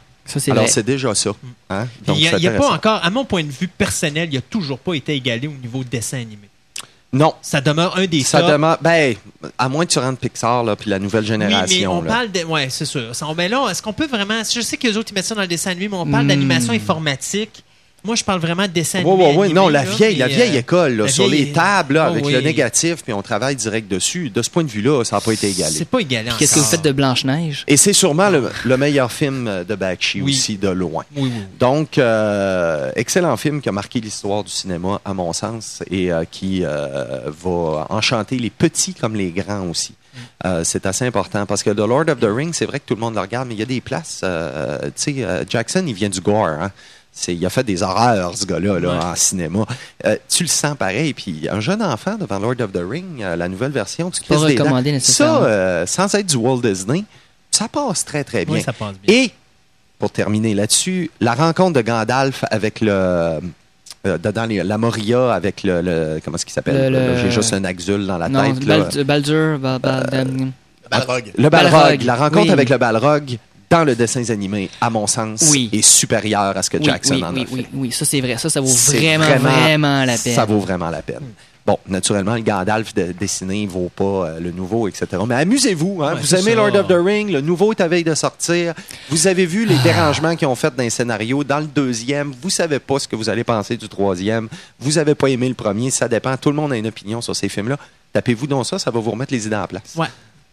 Fait que, ben là, avoir le temps coulé, on n'aura pas le temps d'entamer sur l'autre. J'en ai, oui, j'en ai un Oui. autre parce qu'il est vraiment pas long. J'en parlerai pas beaucoup. C'est bien suffisant. Euh, pour les amateurs euh, de, de- de films de John euh, McTiernan, John McTiernan qui nous a Oui. donné Deux pièges de cristal, qui nous a donné l'extraordinaire premier Prédateur, euh, qui a même qui réussit en général à faire des très bons films. En fait, à mon sens, tous ces films sont bons, sauf Medicine Man. son Medicine Man. Euh, sauf son. euh, ouais, c'est peut-être pas ce qu'il a fait de plus fort, mais Non, mais c'était quand même Attention, attention, Scénario parlez est pas mal de Last Action Hero parce que là, je vais devenir Jamais, c'est c'est prodigieux. C'est prodigieux. J'ai chaud. Last Action Hero. D'ailleurs, c'est. c'est- Ben, j'étais déçu, ce que je trouvais Il a fait deux films avec Schwarzenegger. ré- J'étais un mauvais acteur là-dedans. De quoi tu parles? Hey, J'ai cinq, cinq ben- minutes, moi, là. là. Ok, je faisais du Euh, sarcasme. il a même refait euh, le, le remake avec euh, Pierce Brosnan, euh, le remake de, de l'espèce de voleur de. Merde. Oui, euh, c'était. Oui, oui, oui. Enfin, oui. Taylor of Panama? Non, non, Non, non, non, non, non, non, ça, c'est autre chose, c'est bon, ça. en même temps qui ont été faits. Il y en a un avec. Le euh, 13 Sean guerriers, c'est lui. Oui. Il a ressorti la même année, parce que, bon, pour de vrai, c'était y a pas un le film cas. avec là. Sean Connery puis Catherine Zeta-Jones qui était. Traquenard. Puis Ouais. Ils ont sorti un autre film qui était similaire. mais L'affaire avec- Crown, euh, Thomas Ah, Crown. ok, la fête Thomas Thomas Crown. Crown ok, ouais. Bon, qui est vraiment très, très. euh, Oui. Ça se regarde très bien. C'est un bon remake, puis c'est bien fait. Bon, McTiernan, donc, qui est un excellent réalisateur, qui a réussi à nous faire, même quand il fait des films pour se faire de l'argent, pour pouvoir en refaire un à son goût, réussit toujours à respecter bien, euh, bien respecter ses à sa fans. clientèle- à sa Ouais. clientèle. Sauf dans son abominable et incompréhensible roller. euh, En Rollerball. Ah, Ouais, mon Il y a tellement Dieu. eu de problèmes. Ce film-là a été bouché de à peu près 20 c'est minutes. C'est épouvantable comment c'est MGM qui mauvais. l'ont pas laissé aller sur ce film-là. Puis je pense que McTiernan ne Il- travaillera plus avec MGM. Ben, lui, il est arrivé un peu la même chose sur euh, le euh, 13e guerrier avec Antonio Banderas. Oui. hein. Ça a été euh, euh, de la, comment, en tout cas, c'est pourrait être un De très très très bon film. le livre est excellent. Le film, il est passé comme à Il manque côté. quelque chose, c'est ça. Eh bien, John McTiernan a fait un premier film, Ben comme oui, tout le monde. ben oui. Et euh, c'est pas étranger. Je parlais de l'affaire euh, Thomas Crown parce que c'est avec Pierce Brosnan. Ouais. Et le premier film de Puis je me McTiernan pense que c'est est le avec Pierce premier Brosnan. film de Pierce Brosnan au cinéma. Non. Non? Non. T'es sûr? Non. Parce qu'il était avec, euh, il était avec Heart to Heart. Euh, Non, c'est pas Heart to Heart, c'était euh, Remington Steele. Remington Steele, Puis ouais. il était pogné à la télévision. C'est possible que Et ce soit son le premier film au cinéma, à ma connaissance, je pense que c'est effectivement euh, Nomade. De toute Nomade. façon, on va vérifier. puis on Enfin, va, euh, un charmant petit film fait en 1986 qu'il n'y a pas beaucoup de gens qui ont vu parce que, bon, ça a passé inaperçu au cinéma. Euh, moi et Christophe, on travaillait à l'époque dans le même, pour la même compagnie de vidéo, donc euh, probablement que tu l'as vu pour la même raison Non, moi, que je moi. l'ai vu à Movie, Movie Network. Tu l'avais à Movie Network? OK. Parce que moi, j'ai loué ça en faisant « Oh, Ben, je l'ai vu à la télévision payante avant qu'il sorte en vidéocassette. OK. Ah bon, hey, toi, t'es vraiment quelqu'un, hein? Hein, hein? Hein? ben moi, j'ai ramassé au club vidéo et j'ai regardé ça et j'ai trouvé ça. Il y a des gens qui ont détesté ça, naturellement. C'est très inégal. Euh, il y a un personnage là-dedans. Rien que pour vous dire, là, euh, il y a une comédienne là-dedans qu'il faut comme oublier. Euh, je l'avais ici. Leslie Ann Dow. Ben, c'est l'actrice principale. Hein, qui joue, oui, mais elle était, elle est épouvantable. Puis c'est une comédienne qui a, qui a été ramassée dans The Bold and the Beautiful. Tu sais, c'est pas, ça vole pas haut. Elle est supposée faire un personnage qui parle en français en partie, si je me souviens bien. C'est-tu Euh, non, c'est lui. C'est l'autre. C'est, euh, En tout cas, c'est- lui C'est pas crédible, ça, là. là. C'est épouvantable. Donc, pour un francophone, regarder ce film-là en anglais, ça passe pas bien. Parce Et en français, ça passe sûrement pas. C'est Brosnan qui fait l'architecte français. Euh, où il, est, il- est britannique. C'est un anthropologiste. C'est ça, c'est un anthropologiste, pardon. Et son épouse est française. D'où la raison pourquoi il parle en français. Ouais. Et quand il arrive à l'hôpital, il divague en français, puis elle, elle le comprend pas parce qu'elle est américaine. Là, vous n'avez même pas le scénario, là. Donc, c'est, ça repose sur pas grand-chose. C'est une affaire de, de, de fantômes, de prémonition. Euh, d'ailleurs, il y a Adamant qui, est euh, un gros, gros euh, archétype des années 80. Adamant, un, chanteur un peu... c'est ça, très années 80, là. Très, très, très. Si je me rappelle bien. Ouais. Mais très années 80, qui apparaît dans ce film-là. Il a fait quelques films et il fait ça. C'est une des raisons pour lesquelles, d'ailleurs, je trouve que le film est intéressant. Les fantômes ne parlent presque pas. Ils viennent hanter le personnage. Euh, je peux pas euh, faire. On pourrait pas. On peut pas en parler pendant des heures parce que ça repose pas sur grand-chose. Mais c'est un film d'ambiance très très intéressant où on voit déjà l'art de John McTiernan qui est en train de s'installer là. Euh, on parlait de Cameron tantôt, qui est un merveilleux technicien du cinéma. Je pense que McTiernan est vraiment pas loin. D'ailleurs, ça n'a rien de surprenant. Ils ont travaillé tous les deux avec Schwarzenegger, hein, Predator, Terminator, euh, Last Action Hero. Last Action Hero. Et cette espèce de, de- de prédisposition aussi à aller chercher des comédiens qui étaient euh, pas vraiment connus, les mettre à la map, ou encore d'aller les chercher à la télévision. Donc, euh, ici, on parle de Pierce Brosnan qui jouait dans euh, Remington. Steele. Et euh, t'as euh, Bruce Willis qui a été mis à la map par Piège de cristal, Ouais. de- de- encore par McTiernan. Donc, Mm. merveilleux. Donc, si vous avez la chance de mettre la main dessus, je pense pas que ça a été réédité. Je- moi, je sais qu'il est en DVD parce que je l'ai chez moi en DVD. Je ne me rappelle pas si la version française est dessus. Gaëtan va aller nous voir ça. Mais une chose est certaine, c'est vraiment quelque chose de bien. Ouais, puis McTarnan revient en force bientôt, je pense. Euh, malheureusement, là, je, l'ai- je, je ne pense pas avoir cette donnée-là. Oh, hey, petit film, hein, euh, Nomads, 2 278 264 dollars pour Hey. faire le film. Ouais, on est loin Alors, des budgets d'aujourd'hui. On est loin de Piège de cristal euh, 3, mettons, là.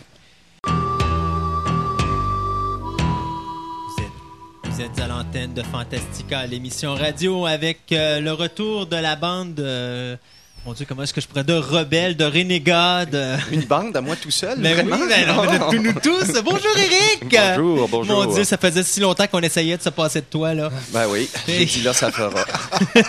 ça n'a pas de bon sens. Que feriez-vous sans moi? Ben là, c'est ce qu'on se disait. Ben, hein, sais-tu qu'on va commencer, mais on va se passer de toi, n'est-ce pas? OK, parfait. Je dis plus rien, je parle plus, là. Alors, euh, bien, euh, bonjour Gaëtan. Et rebonjour. Ben oui, rebonjour. Euh, Gontran, t'es encore là? Oui, je suis Oui. en train d'ajuster les volumes de micro. Bon, parfait, ça. Euh, ben, j'avais, ça fait des semaines qu'on en parle, qu'on va dire aux gens ce qu'on pense de True Calling. Laisse-moi deviner, t'as pas écouté True Calling? Non. Mais moi, je l'ai écouté ce matin. J'ai pris le risque d'écouter euh, True Calling. Euh, pour commencer, on va, euh, je vais vous expliquer un petit peu l'histoire. C'est très simple. C'est une femme qui travaille dans une morgue. Et à un moment donné, lorsqu'elle tombe face aux morts, ceux-ci se tournent et disent Help me! Help me, please! Alors, soudainement, lorsqu'ils font ça, il y a comme un lien qui se fait entre elle et le cadavre et elle remonte de 12 heures dans le temps. Et là, elle recommence la journée au complet, mais elle doit changer le, le- le- résultat final, qui est bien sûr la mort de la, de la victime. C'est à peu près ça. Moi, j'aurais changé True Calling pour euh, The euh, Elisa euh, Douchkou Show. Euh. C'est carrément ça. Euh, c'est Madame Douchkou qui est là du début jusqu'à la fin. On ne voit que elle, on ne respire que elle. Euh, elle ne fait que parler. Elle est présente dans toutes les séquences. J'ai vu pire comme respiration, je dois t'avouer. oui, d'accord, mais je sais pas. À un moment donné, je l'aimais bien dans le rôle de Faith. À un moment donné, quand j'ai vu Wrong Turn, je me suis dit, bon, OK, c'est Faith, mais au cinéma. Et puis maintenant, ben, je vois Faith dans un autre programme parce que Elijah Douckou veut, veut pas, elle a pas beaucoup d'expressions faciales différentes. Non. Elle en a deux. Son talent de comédien est pas ça. très, très. euh, Alors, elle en a deux. Elle en a un où euh, I'm gonna kick your ass and I'm very pissed off. And I'm gonna kick your ass and I'm very, very pissed off. Alors, c'est simple. Il n'y a pas, y a pas de, de visage euh, léger avec un sourire une fois de temps en temps, ou c'est même très rare. Lorsqu'on voit un sourire, on se dit Wow, qu'est-ce qui se passe? Mon téléviseur est brisé, tu sais. Non, c'est toujours la même note. Et c'est un petit peu ça, True Calling. C'est déjà du réchauffé, c'est déjà du déjà vu, euh, même qu'on se permet au milieu du programme, dans le temps d'une, je dirais, 10-15 secondes, de représenter quasiment toute la première, euh, le premier segment de l'épisode, mais euh, en accéléré dans des petits, dans des petites séquences où ils montrent juste les, les moments importants de l'émission qu'on vient d'écouter pour nous s'assurer qu'on a compris ce qui se passait. Euh, moi, personnellement, je m'en serais bien passé parce que je trouve que non seulement ça brise le rythme, mais je vois pas l'utilité de faire ça.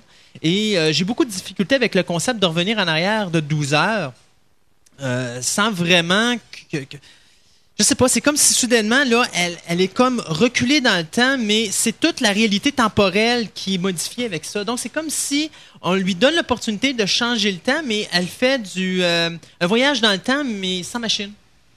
Ah, c'est bon. J'ai, c'est un concept que j'ai beaucoup de difficultés à, à concevoir, que j'ai beaucoup de misère à accepter. Et si ce show-là fait plus que 13 épisodes, je pense que j'ai envoyé une lettre de bêtises à Fox parce que j'ai vu des shows comme Brimstone, Space Above and Beyond, Millennium, Birds of Prey. Birds of Prey, des shows qui valaient la peine d'être écoutés. Et là, je me tape ça et je me dis, c'est du déjà vu, c'est du réchauffé, c'est... Jusqu'à un certain point, ça peut se laisser écouter, mais après 3-4 épisodes, ça doit être pas mal redondant. Euh, c'est l'impression que ça me donne. Ouais, c'est- à peu près euh, Early Edition, mais en moins bon.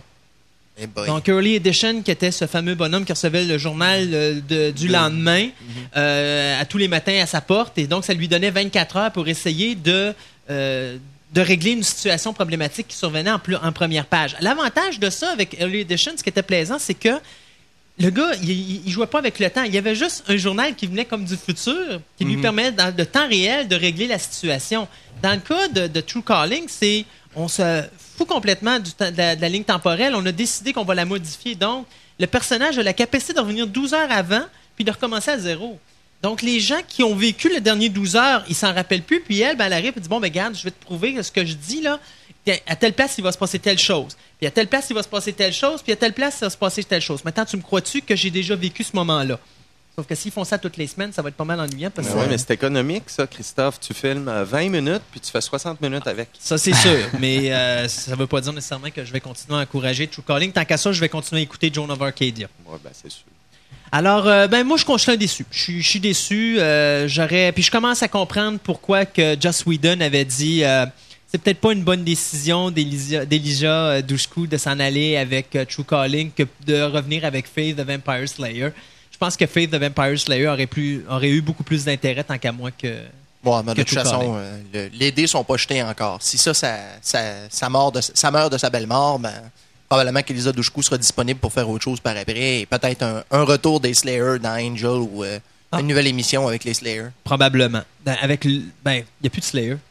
Ah non? Ben non, il y aurait juste Angel. C'est pas un Slayer. C'est un vampire. Ouais, ben là, c'est... ah, la ferme. OK! Au 1-0 cinéma- pour Christophe. Ben voilà, ben, il fallait bien que ça arrive. Ben, ben, 1-0. Je m'appelle matraqué depuis le début de l'émission. Il faut bien que je me défende un petit peu. Guy, il va falloir faire ton éducation. Euh, ceci dit. Ah, pas Guy. Gu- euh, ben, c'est beau, le ah, soccer, ok, me suis oui, trompé, c'est pas grave, je te reprends, on- on- on- on retourne te coucher. Oui, c'est bon, On- merci. On va te réveiller, on va te réveiller tantôt quand tu vas pas revenir. Excuse-moi, Guy. Au niveau, euh, ça s'en vient vite parce que là, on va parler rapidement de ce qu'il y a au cinéma. On n'a vu aucun des deux films qui sont sortis cette semaine. Donc, on parle de Elf et on parle de Looney Tunes Back in Action. Et là, Gontran vient juste Oui, de il vient se juste de prendre la faire dire porte. bonjour à tout le monde avec. Gaétan. Ils sont partis en amoureux voir euh, Commander and Master ou quelque chose comme ça, ça. Master and Commanders. Ah, ça, j'ai hâte de voir ça. c'est ça, sauf qu'il avait oublié qu'il fallait qu'il nous parle de Looney Tunes parce qu'il était Ben, le il a trouvé voir, ça bien drôle. Il y a, il y a plein de, de, de clins d'œil sur les autres films. Et puis, euh, Ben, c'est Joe. C'est Joe Dante, c'est un gars qui a quand même réalisé Gremlins 1 et 2. C'est un gars qui a pris euh, sa ben, qui a quand même toute son histoire euh, Howling, oui, effectivement. Mais c'est quand même un gars qui est un amateur des vieux films de science-fiction. Donc je pense qu'il s'est amusé royalement avec Looney Il est allé chercher tous les clichés possibles, imaginables dans les vieux films euh, Texas Chain Massacre. C'est le, c'est le champion Batman, de ça. Forbidden euh, Planet, ouais, Moi, j'ai un grand respect pour Joe Dante. Oui. Il Bon, a bercé mon il a encore mis euh, Robbie the Robot dans un autre de ses films. Ben oui, il a encore mis Robbie the Ah. Robot dans un autre de ses films. Et il reste à espérer, bien sûr, que c'est meilleur que Space Jam. Euh, Space Jam, faut pas cracher dessus trop trop, mais quand même, au niveau acting, c'était vraiment ordinaire.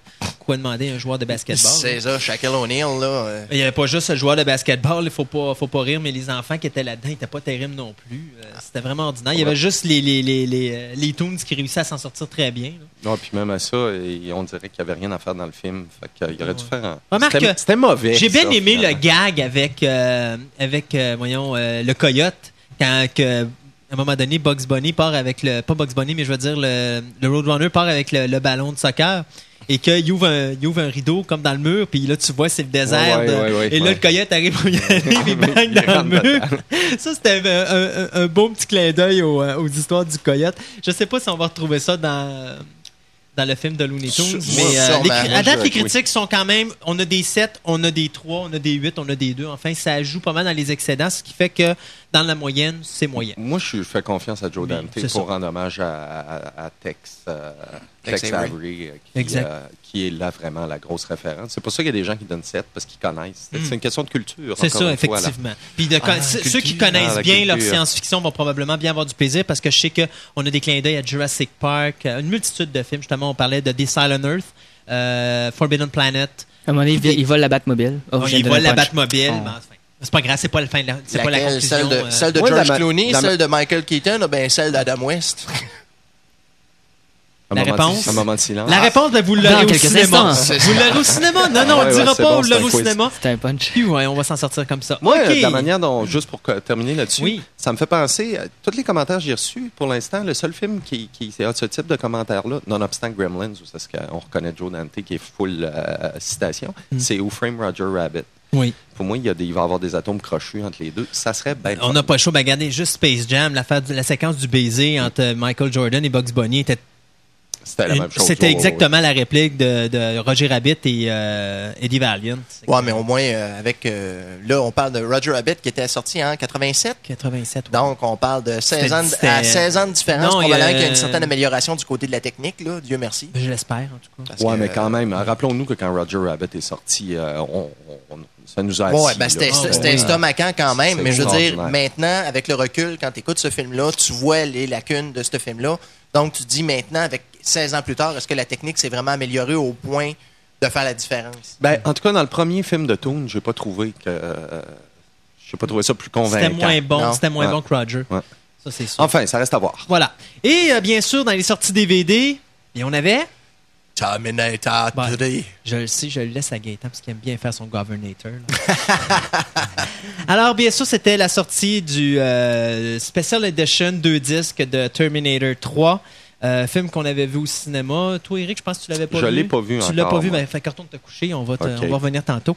Euh, Alors, c'est ça. Ter- Terminator 3, on s'attendait à une banalité, on s'attendait à quelque chose de bien ordinaire. On avait fait l'appréhension de ce film-là avant même qu'il sorte au cinéma. Ah, Et moi, personnellement, même si j'ai été déçu parce qu'ils ont changé quelque peu le storyline de ce qu'on avait vu dans les deux premiers Terminator, euh, j'ai pas été déçu à 100%. Non, Il- ben, ils, ont, ils ont quand même respecté, respecté euh, la trame de fond à un certain niveau, mais c'est sûr qu'ils ont été obligés de faire des réajustements. Ouais. Ils se sont foutus de leur gueule royalement. C'est plaisant de voir un grand gars comme Arnold de se mettre des petites lunettes euh, de tapette. Ah oui, les lunettes, les lunettes Elton John, ah oui, ils étaient vraiment belles à voir. Ah, il était vraiment drôle. euh, Mais- mais, euh, la- j'aime bien le mouvement qui suit, par exemple. Mais enfin, là, on, on rentre dans les spécificités, puis on est mieux de laisser ça, laisser la surprise aux gens. Euh, disons que j'ai été agréablement surpris du fait que le rythme du film est très, très solide. Il n'y a Oui. pas beaucoup de temps mort. Non. Euh, on fait avancer l'histoire assez rapidement, d'ailleurs, parce que quand la, la T-Matrix arrive, et non, c'est pas parent avec la Toyota. euh, je vous dirais que justement les voitures, les- belle Toyota. oui, oui, oui, oui, la carrosserie est bien, euh, bien structurée. Euh, et disons que quand elle, quand elle rentre en, en action, la, la dame, euh, ça lève.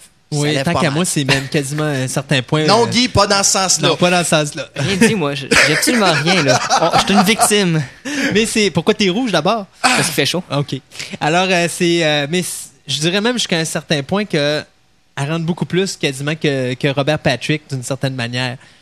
Moi, je la trouve. en tout cas, c'est sûr que le, le, le- le robot comme tel, il a beaucoup plus de, de, de, de possibilités. Il, il il est vraiment plus évolué que le T1000 Ouais, en ouais. partant. Donc, ça lui donne beaucoup de, de, de capacité. Moi, je prends juste l'idée de la poursuite du début, les 30 premières, ben, dans la, la première 30 minutes, là, on a le droit Ouais, à la, la poursuite poursuite, des qui- camions, qui a dû probablement prendre 150 millions des 200 millions qui ont été mis sur ce film-là parce que je pense qu'ils ont détruit à peu près 3-4 euh, 3-4 pâtés de maison juste avec cette séquence-là. Ouais, la poursuite ouais. avec les deux gros camions, le camion de pompiers puis euh, La grue. la grue, euh, c'est assez débile, merci. Puis euh, c'est là qu'on se rend compte que maintenant Hollywood, on est, on, on a plus de limites. Ouais, mais c'est toujours la même maudite affaire. C'est qu'on en met pour le- on en met beaucoup pour les yeux, mais je veux dire, bien souvent, euh, pour le cerveau, euh, tu fais. Mais dans le temps de Terminator, moi, ce que j'ai bien aimé dans le troisième, c'est d'abord, un, on n'a pas eu peur d'aller dans une conclusion euh, qui est loin d'être une bonne conclusion. Ben, c'est loin de bien finir, C'est anti- pas anti-américain, mais très anti. euh, c'est- C'est anti- anti-commercial. c'est Ça, c'est cela. parce, c'est parce que c'est James, c'est pas James Cameron qui l'a réalisé. Ah, Ouais, ben, Cameron, Cameron est capable de faire des, des fins sinistres. Le premier Terminator, moi, même si Oui. la fin était, je veux dire, le- le- la situation était réglée, tu savais quand même qu'il s'en venait quelque chose. Oui. La, la finale, Ben c'est ce là, qu'elle laissait il y avait, il y avait aucune chan- il y avait aucun changement. D'ailleurs, c'était pour ça que j'aimais beaucoup le premier. À la fin, on le sait que la- l'apocalypse va arriver. Puis on sait que l'avenir, ils pourront pas le changer. C'est juste qu'elle, elle va être, Ouais, ouais, elle est protégée. Puis. Il y a euh, un dead end, là. Ouais, c'est ça. Il y, a, il y a une espèce de boucle qui va toujours se refaire.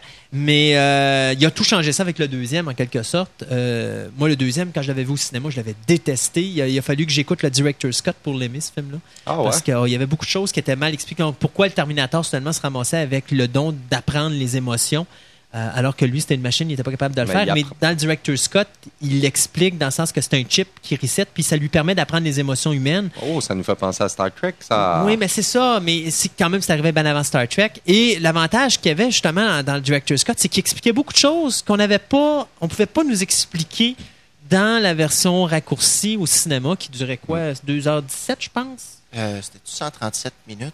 ou je me trompe avec Aliens? Alien durait 137 c'est ça. minutes, mais C'est Terminator, Aliens. je me rappelle pas la durée totale. Parce que le Director's Cut dure deux, 154 C'est minutes, ça, si je me 2 heures et rappelle 34 minutes. Euh, mais il me semble que la, la version, elle dure 2 heures et quelques. Bon, Euh, assez un- mais pas il de manquait, des, 140 il manquait minutes. des gros segments. Donc, l'autre séquence dans le Director's Cut que j'avais beaucoup aimé, justement, de Terminator 2, c'est quand que euh, la mère de John Connor veut, veut, veut détruire la chip du Terminator et que John Connor, il dit non, tu la détruis pas, puis qu'il dit tasse-toi, je sais c'est quoi.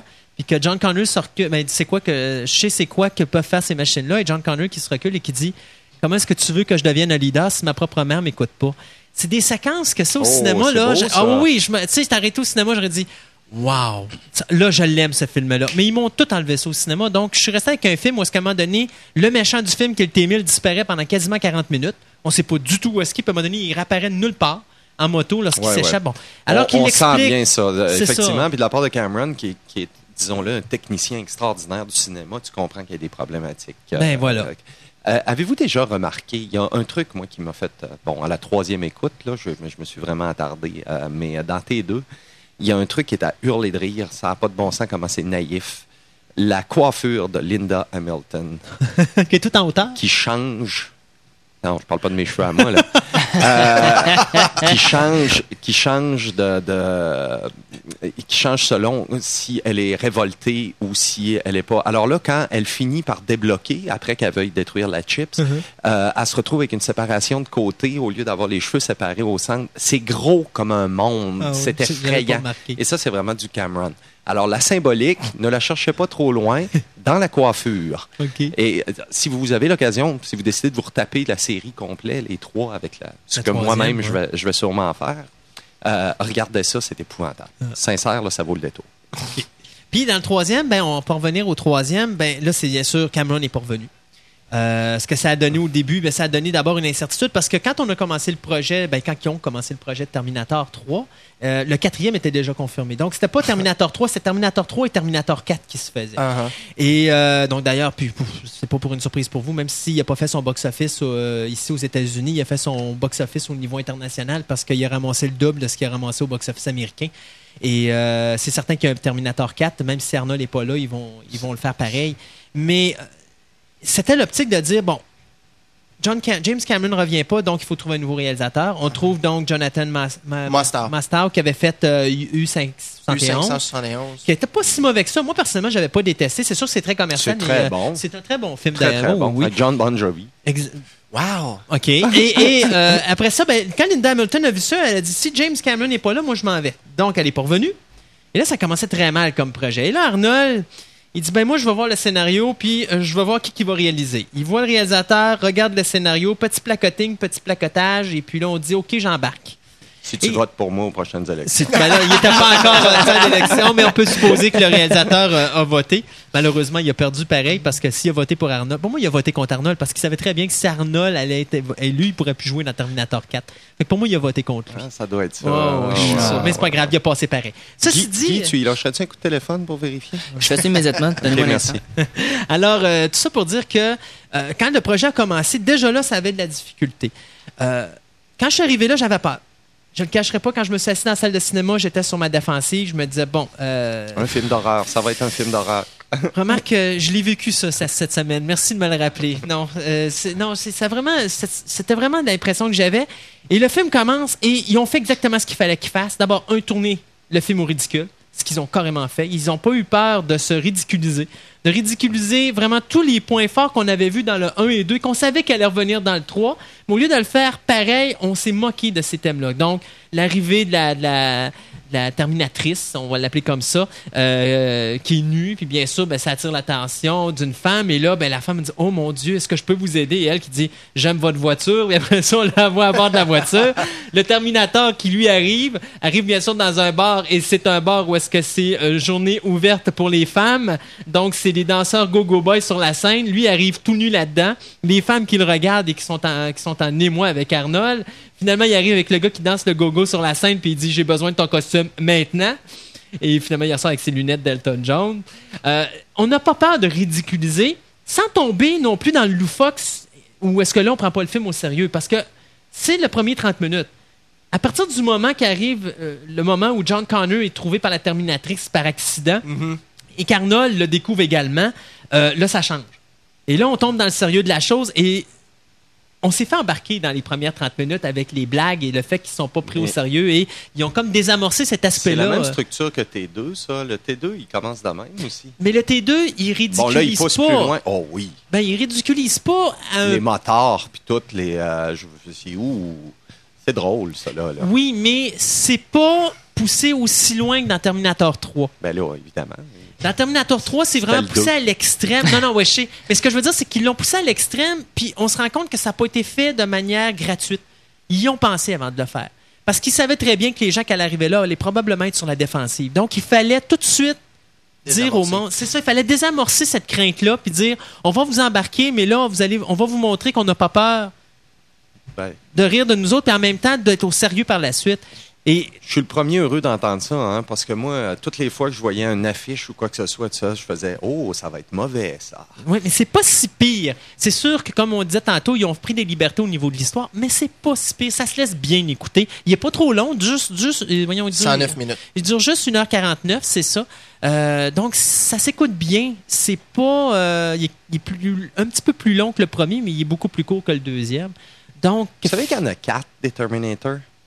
C'est quoi le quatrième? Ah oui, mais tu, a- parles, toi, tu parles de Terminator Ouais, le- 2 3D. Euh, ouais, ok, ça, ouais, qui a euh, coûté euh, une fortune Ouais. et qui rapporte une fortune encore. Et que j'aimerais bien voir, d'ailleurs. Moi aussi, qui est au euh, studio Universal. C'est Ouais, ça. je Ben, pense, c'est en- un. euh, comment qu'on appelle ça? Donc, c'est un attraction. ouais, c'est un attraction. C'est une attraction euh, 3D. T'as tes bancs qui bougent. C'est ça. Puis t'as des motos qui explosent en avant Ouais. sur la scène et tout et tout. Ouais, et ça, c'est c'est vrai qu'on oublie souvent ça, là, mais effectivement. c'est parce que je pense que dans la, storyline avec Terminator et ben, jusqu'à Terminator 3, automatiquement, ça, ça vient de sauter. Parce Oui, que je pense qu'il est oui, oui, plus, ça euh, c'est pour ça que j'en parle, ça ok. marche plus. Non, ça c'est marche un Euh, peu dommage, par exemple. Oui, c'est dommage. Mais moi, à chaque ça, fois euh, qu'ils trichent la ligne euh, temporelle, on vient agressif. la ligne hein? temporelle ou la ligne de, scénari- de scénaristique, ce que Star Trek nous fait si bien depuis quelques années, c'est dur pour le petit puriste Ouais. qu'il y a en moi. Oula! Ben, surtout quand on est pointilleux, c'est les détails. Puis là, d'un coup, tu te dis, ouais, mais ça, ça vient contrecarrer ce qui a déjà été dit. tu sais. Ouais.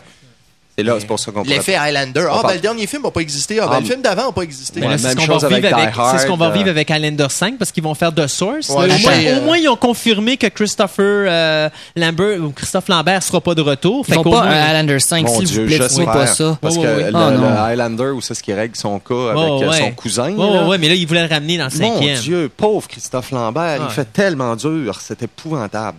Y a-tu des films où il fait pas dur? Ben, les débuts de sa carrière, je m'excuse, Oui, là, mais, mais ça avait bien du bon sens. Euh, le film de Besson, là, Subway. euh, Subway, Ouais. là, Mais il y a de wow. ça très très longtemps, Très on parle d'une vingtaine d'années.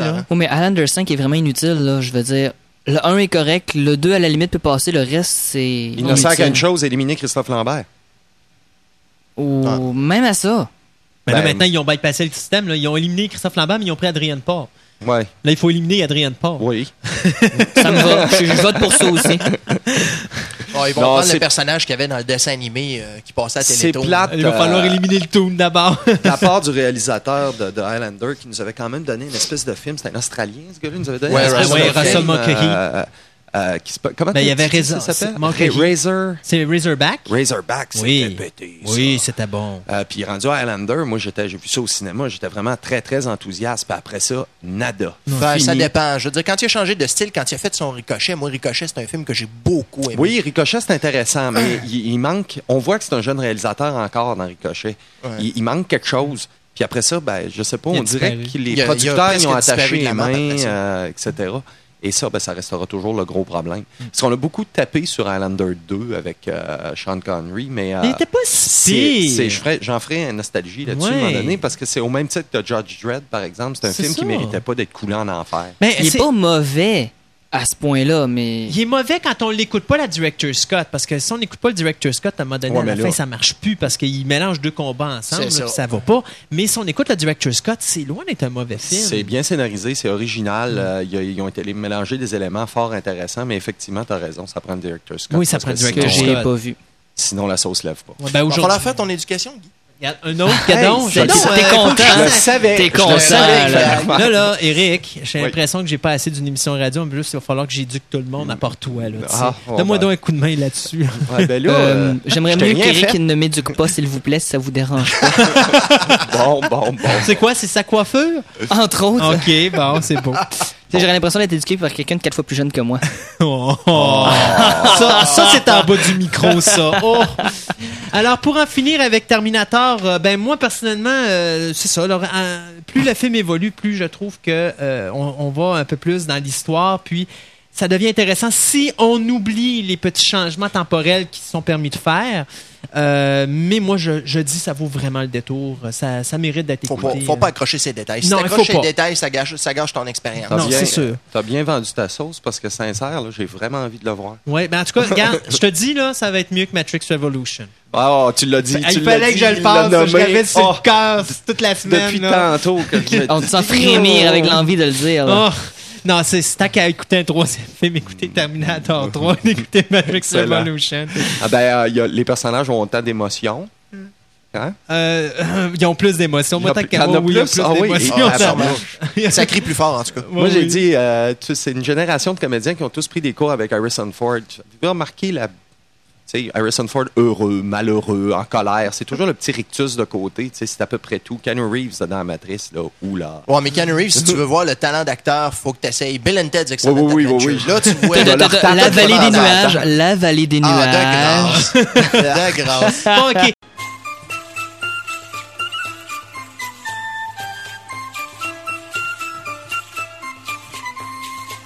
Alors, vous êtes à l'écoute de Fantastica, l'émission radio. Alors, pour la petite information qu'on vous parlait, bien non, malheureusement, la version française n'est pas sur le DVD, c'est uniquement la version... Pas malheureusement, heureusement. C'est c'est impro- improbable. Ben, c'est parce que c'est malheureux pour ceux qui parlent pas l'anglais et qui voudraient l'écouter. Donc, Ah, il se dit presque mais- rien. Vous allez voir, c'est un beau film d'ambiance. C'est beau. Alors, on est de retour à Fantastica, donc, avec Guy. Eh qui bonjour. va nous parler de la guerre entre les jeux de table, le jeu de rôle euh, grandeur nature Et, les jeux de cartes. Les jeux de cartes. Eh ouf, franglais aujourd'hui, franglais. Alors les jeux de cartes. Je vais commencer par euh, dire merci à Eric qui va me- m'aider tantôt pour euh, le côté Les jeux de magic. cartes, ouais, les jeux de cartes. Et c'est pas nécessairement euh, la patience qu'on va vous parler. Quoi que Ah ça en prend un petit tout. peu, hein. Pas du tout. Alors donc, on va commencer avec les jeux de rôle euh, table versus euh, grandeur nature, ou GN communément appelé.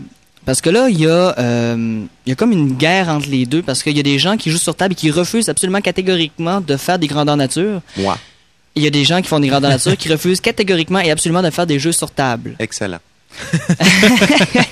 Euh, en fait, je vous dirais que c'est probablement parce que c'est une incompréhension entre les deux mondes. Des gens qui, là, sans vouloir faire de jugement personnel, mais je vais en faire un pareil, euh, sont peut-être un peu bornés. Parce que moi, j'ai des amis qui ne font aucun, aucun jeu de table parce qu'ils disent, moi, je fais des grandeurs nature et je veux faire mes actions pour de vrai. Donc, c'est des gens qui vont se costumer, qui vont faire, qui vont pratiquer leur mouvement de combat, vont apprendre leur, euh, leur euh, sort magique par cœur, qui vont apprendre les règles par cœur par cœur pour arriver en réalité. Parce qu'un grandeur nature, c'est vous, moi, tout le monde, on est déguisé et on agit pour de vrai. C'est comme une pièce de théâtre interactive. Là, on parle de quel jeu? euh, Grandeur nature, les Ouais, mais GN. lesquels? Quel type de jeu? Ben, que ça- ça peut c'est être n'importe quoi, là. hein. Il y a D- Dungeons and Dragons, il y a Vampire qui joue énormément C'est ça. Ben, c'est les En deux, les deux, les deux, je vous dirais les deux plus grandeur principales. nature? Oui, Vampire, grand- oui, Ah, oui. la ville de. Québec est parfaite pour Ah, ça. ouais. Très intéressant. Mais Moi, ben, tu vois, Vampire, je pense que c'est plus intéressant en GN que sur table. Encore là, ça dépend parce que, bon, comme je disais, ça dépend toujours de comment vous voyez ça. Les gens qui, eux, sont sur table disent, moi, pourquoi est-ce que j'irais en vrai? Parce que toutes mes, caractéristiques de personnage sont devant moi. J'ai pas besoin d'improviser. J'ai pas besoin, ben, enfin, pas besoin, on, s'entend, là. J'ai pas besoin d'apprendre à me battre. J'ai pas besoin d'apprendre les sortilèges par cœur. J'ai toujours le livre à côté de moi. Je peux toujours prendre une pause. Tandis qu'en temps réel, en vraie vie, quand on fait un grandeur nature, j'ai pas ce, ce loisir-là.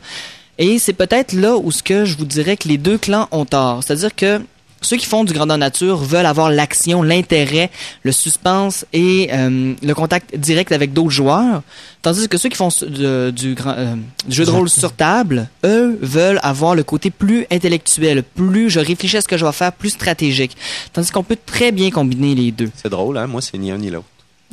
La raison très exacte pour laquelle je veux pas faire de GN, c'est parce que je suis comédien, puis que là, ça ressemble trop à mon métier. Mais, toi, t'es t'es vraiment une exception. Là. Je, je parle des, des gens.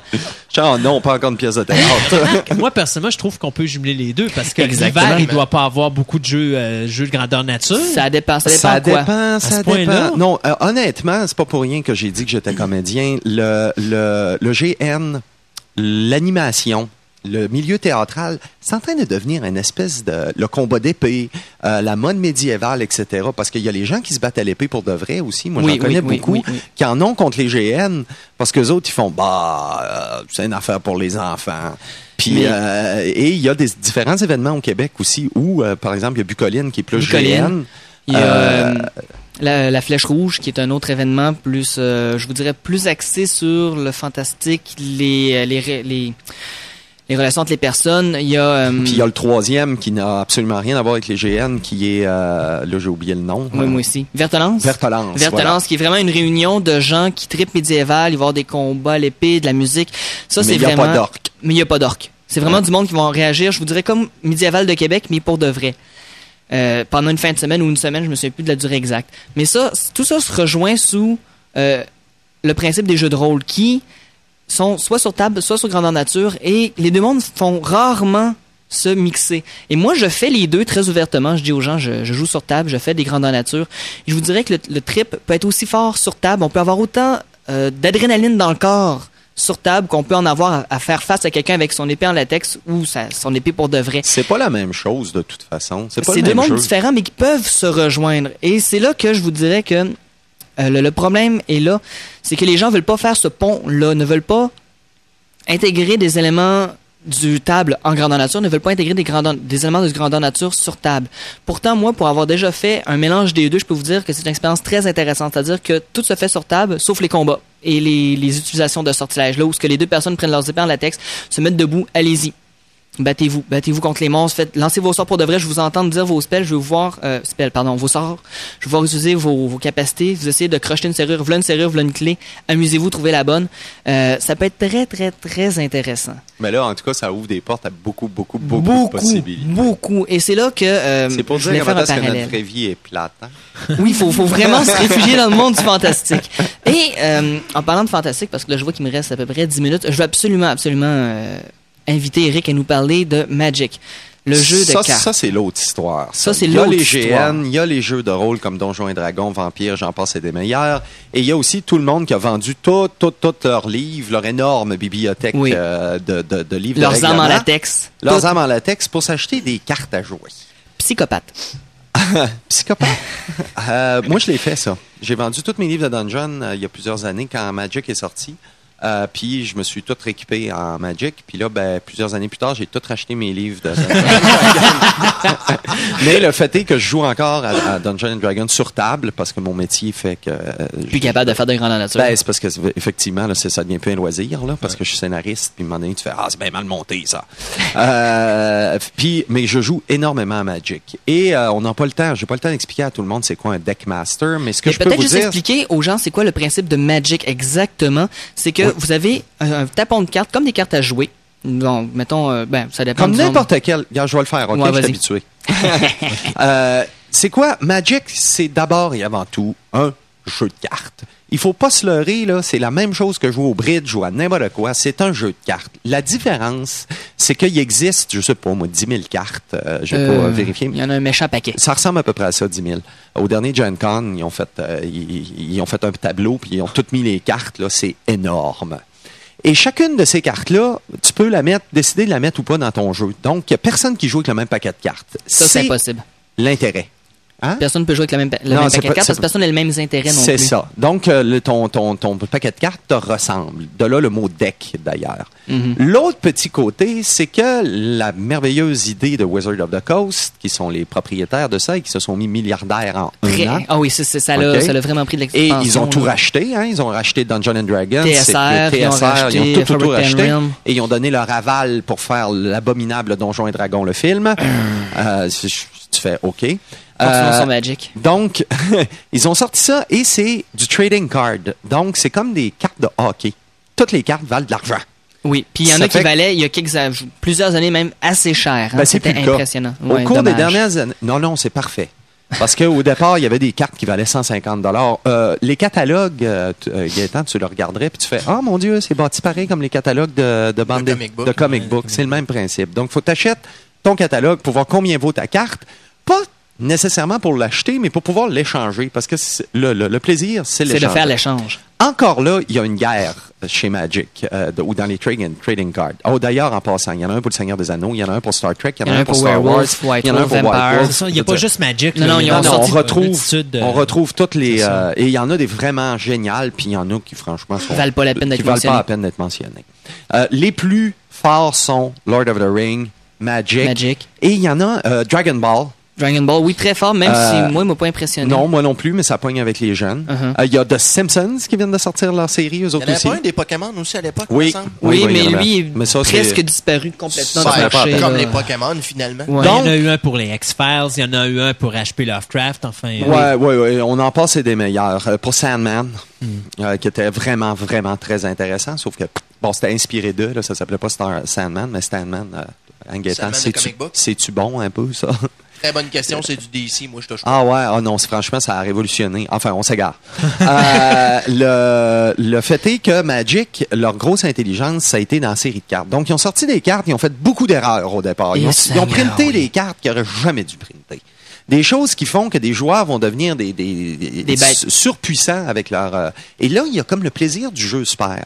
Parce que ce Oui, qui parce est... que dans n'importe quel jeu, que ce soit du grandeur nature, du sur-table, il y a toujours le power gamer ou le joueur qui joue pour Gagner. gagner. Et ça... euh, Gagner, gagner à tout prix. Là. C'est pas vraiment intéressant. Moi, j'ai vu des chicanes à Magic, là, comme ça se fait au risque, là. Tu sais, là, le monde, là, euh, euh, euh, la chicane noire qui pogne Oh oui, de la vraiment, table. là, les deux sont levés, là, puis Ah oui, puis ça, c'est vraiment très, très c'est une des choses qui m'a fait décrocher aussi. Donc, oui. Mais ça s'est calmé, ça, parce que Wizard of the Coast a eu l'intelligence de contrôler les cartes qui sortent, faire diminuer les prix, et jusqu'à tout dernièrement, une carte qui valait cher, à part certaines éditions, là, où c'est ce que ça n'a pas changé, je ne nommerai pas de cartes parce que les gens comprendront rien, là, mais ils ont réussi à descendre des cartes qui valaient très, très cher à 14 Et ça, ça a été, ils se sont efforcés de faire ça euh, en faisant des rééditions. Donc, dernièrement, puis c'est pas pour rien qu'on a décidé d'en parler euh, aujourd'hui, c'est que dernièrement, ils viennent d'avoir une révolution dans Magic.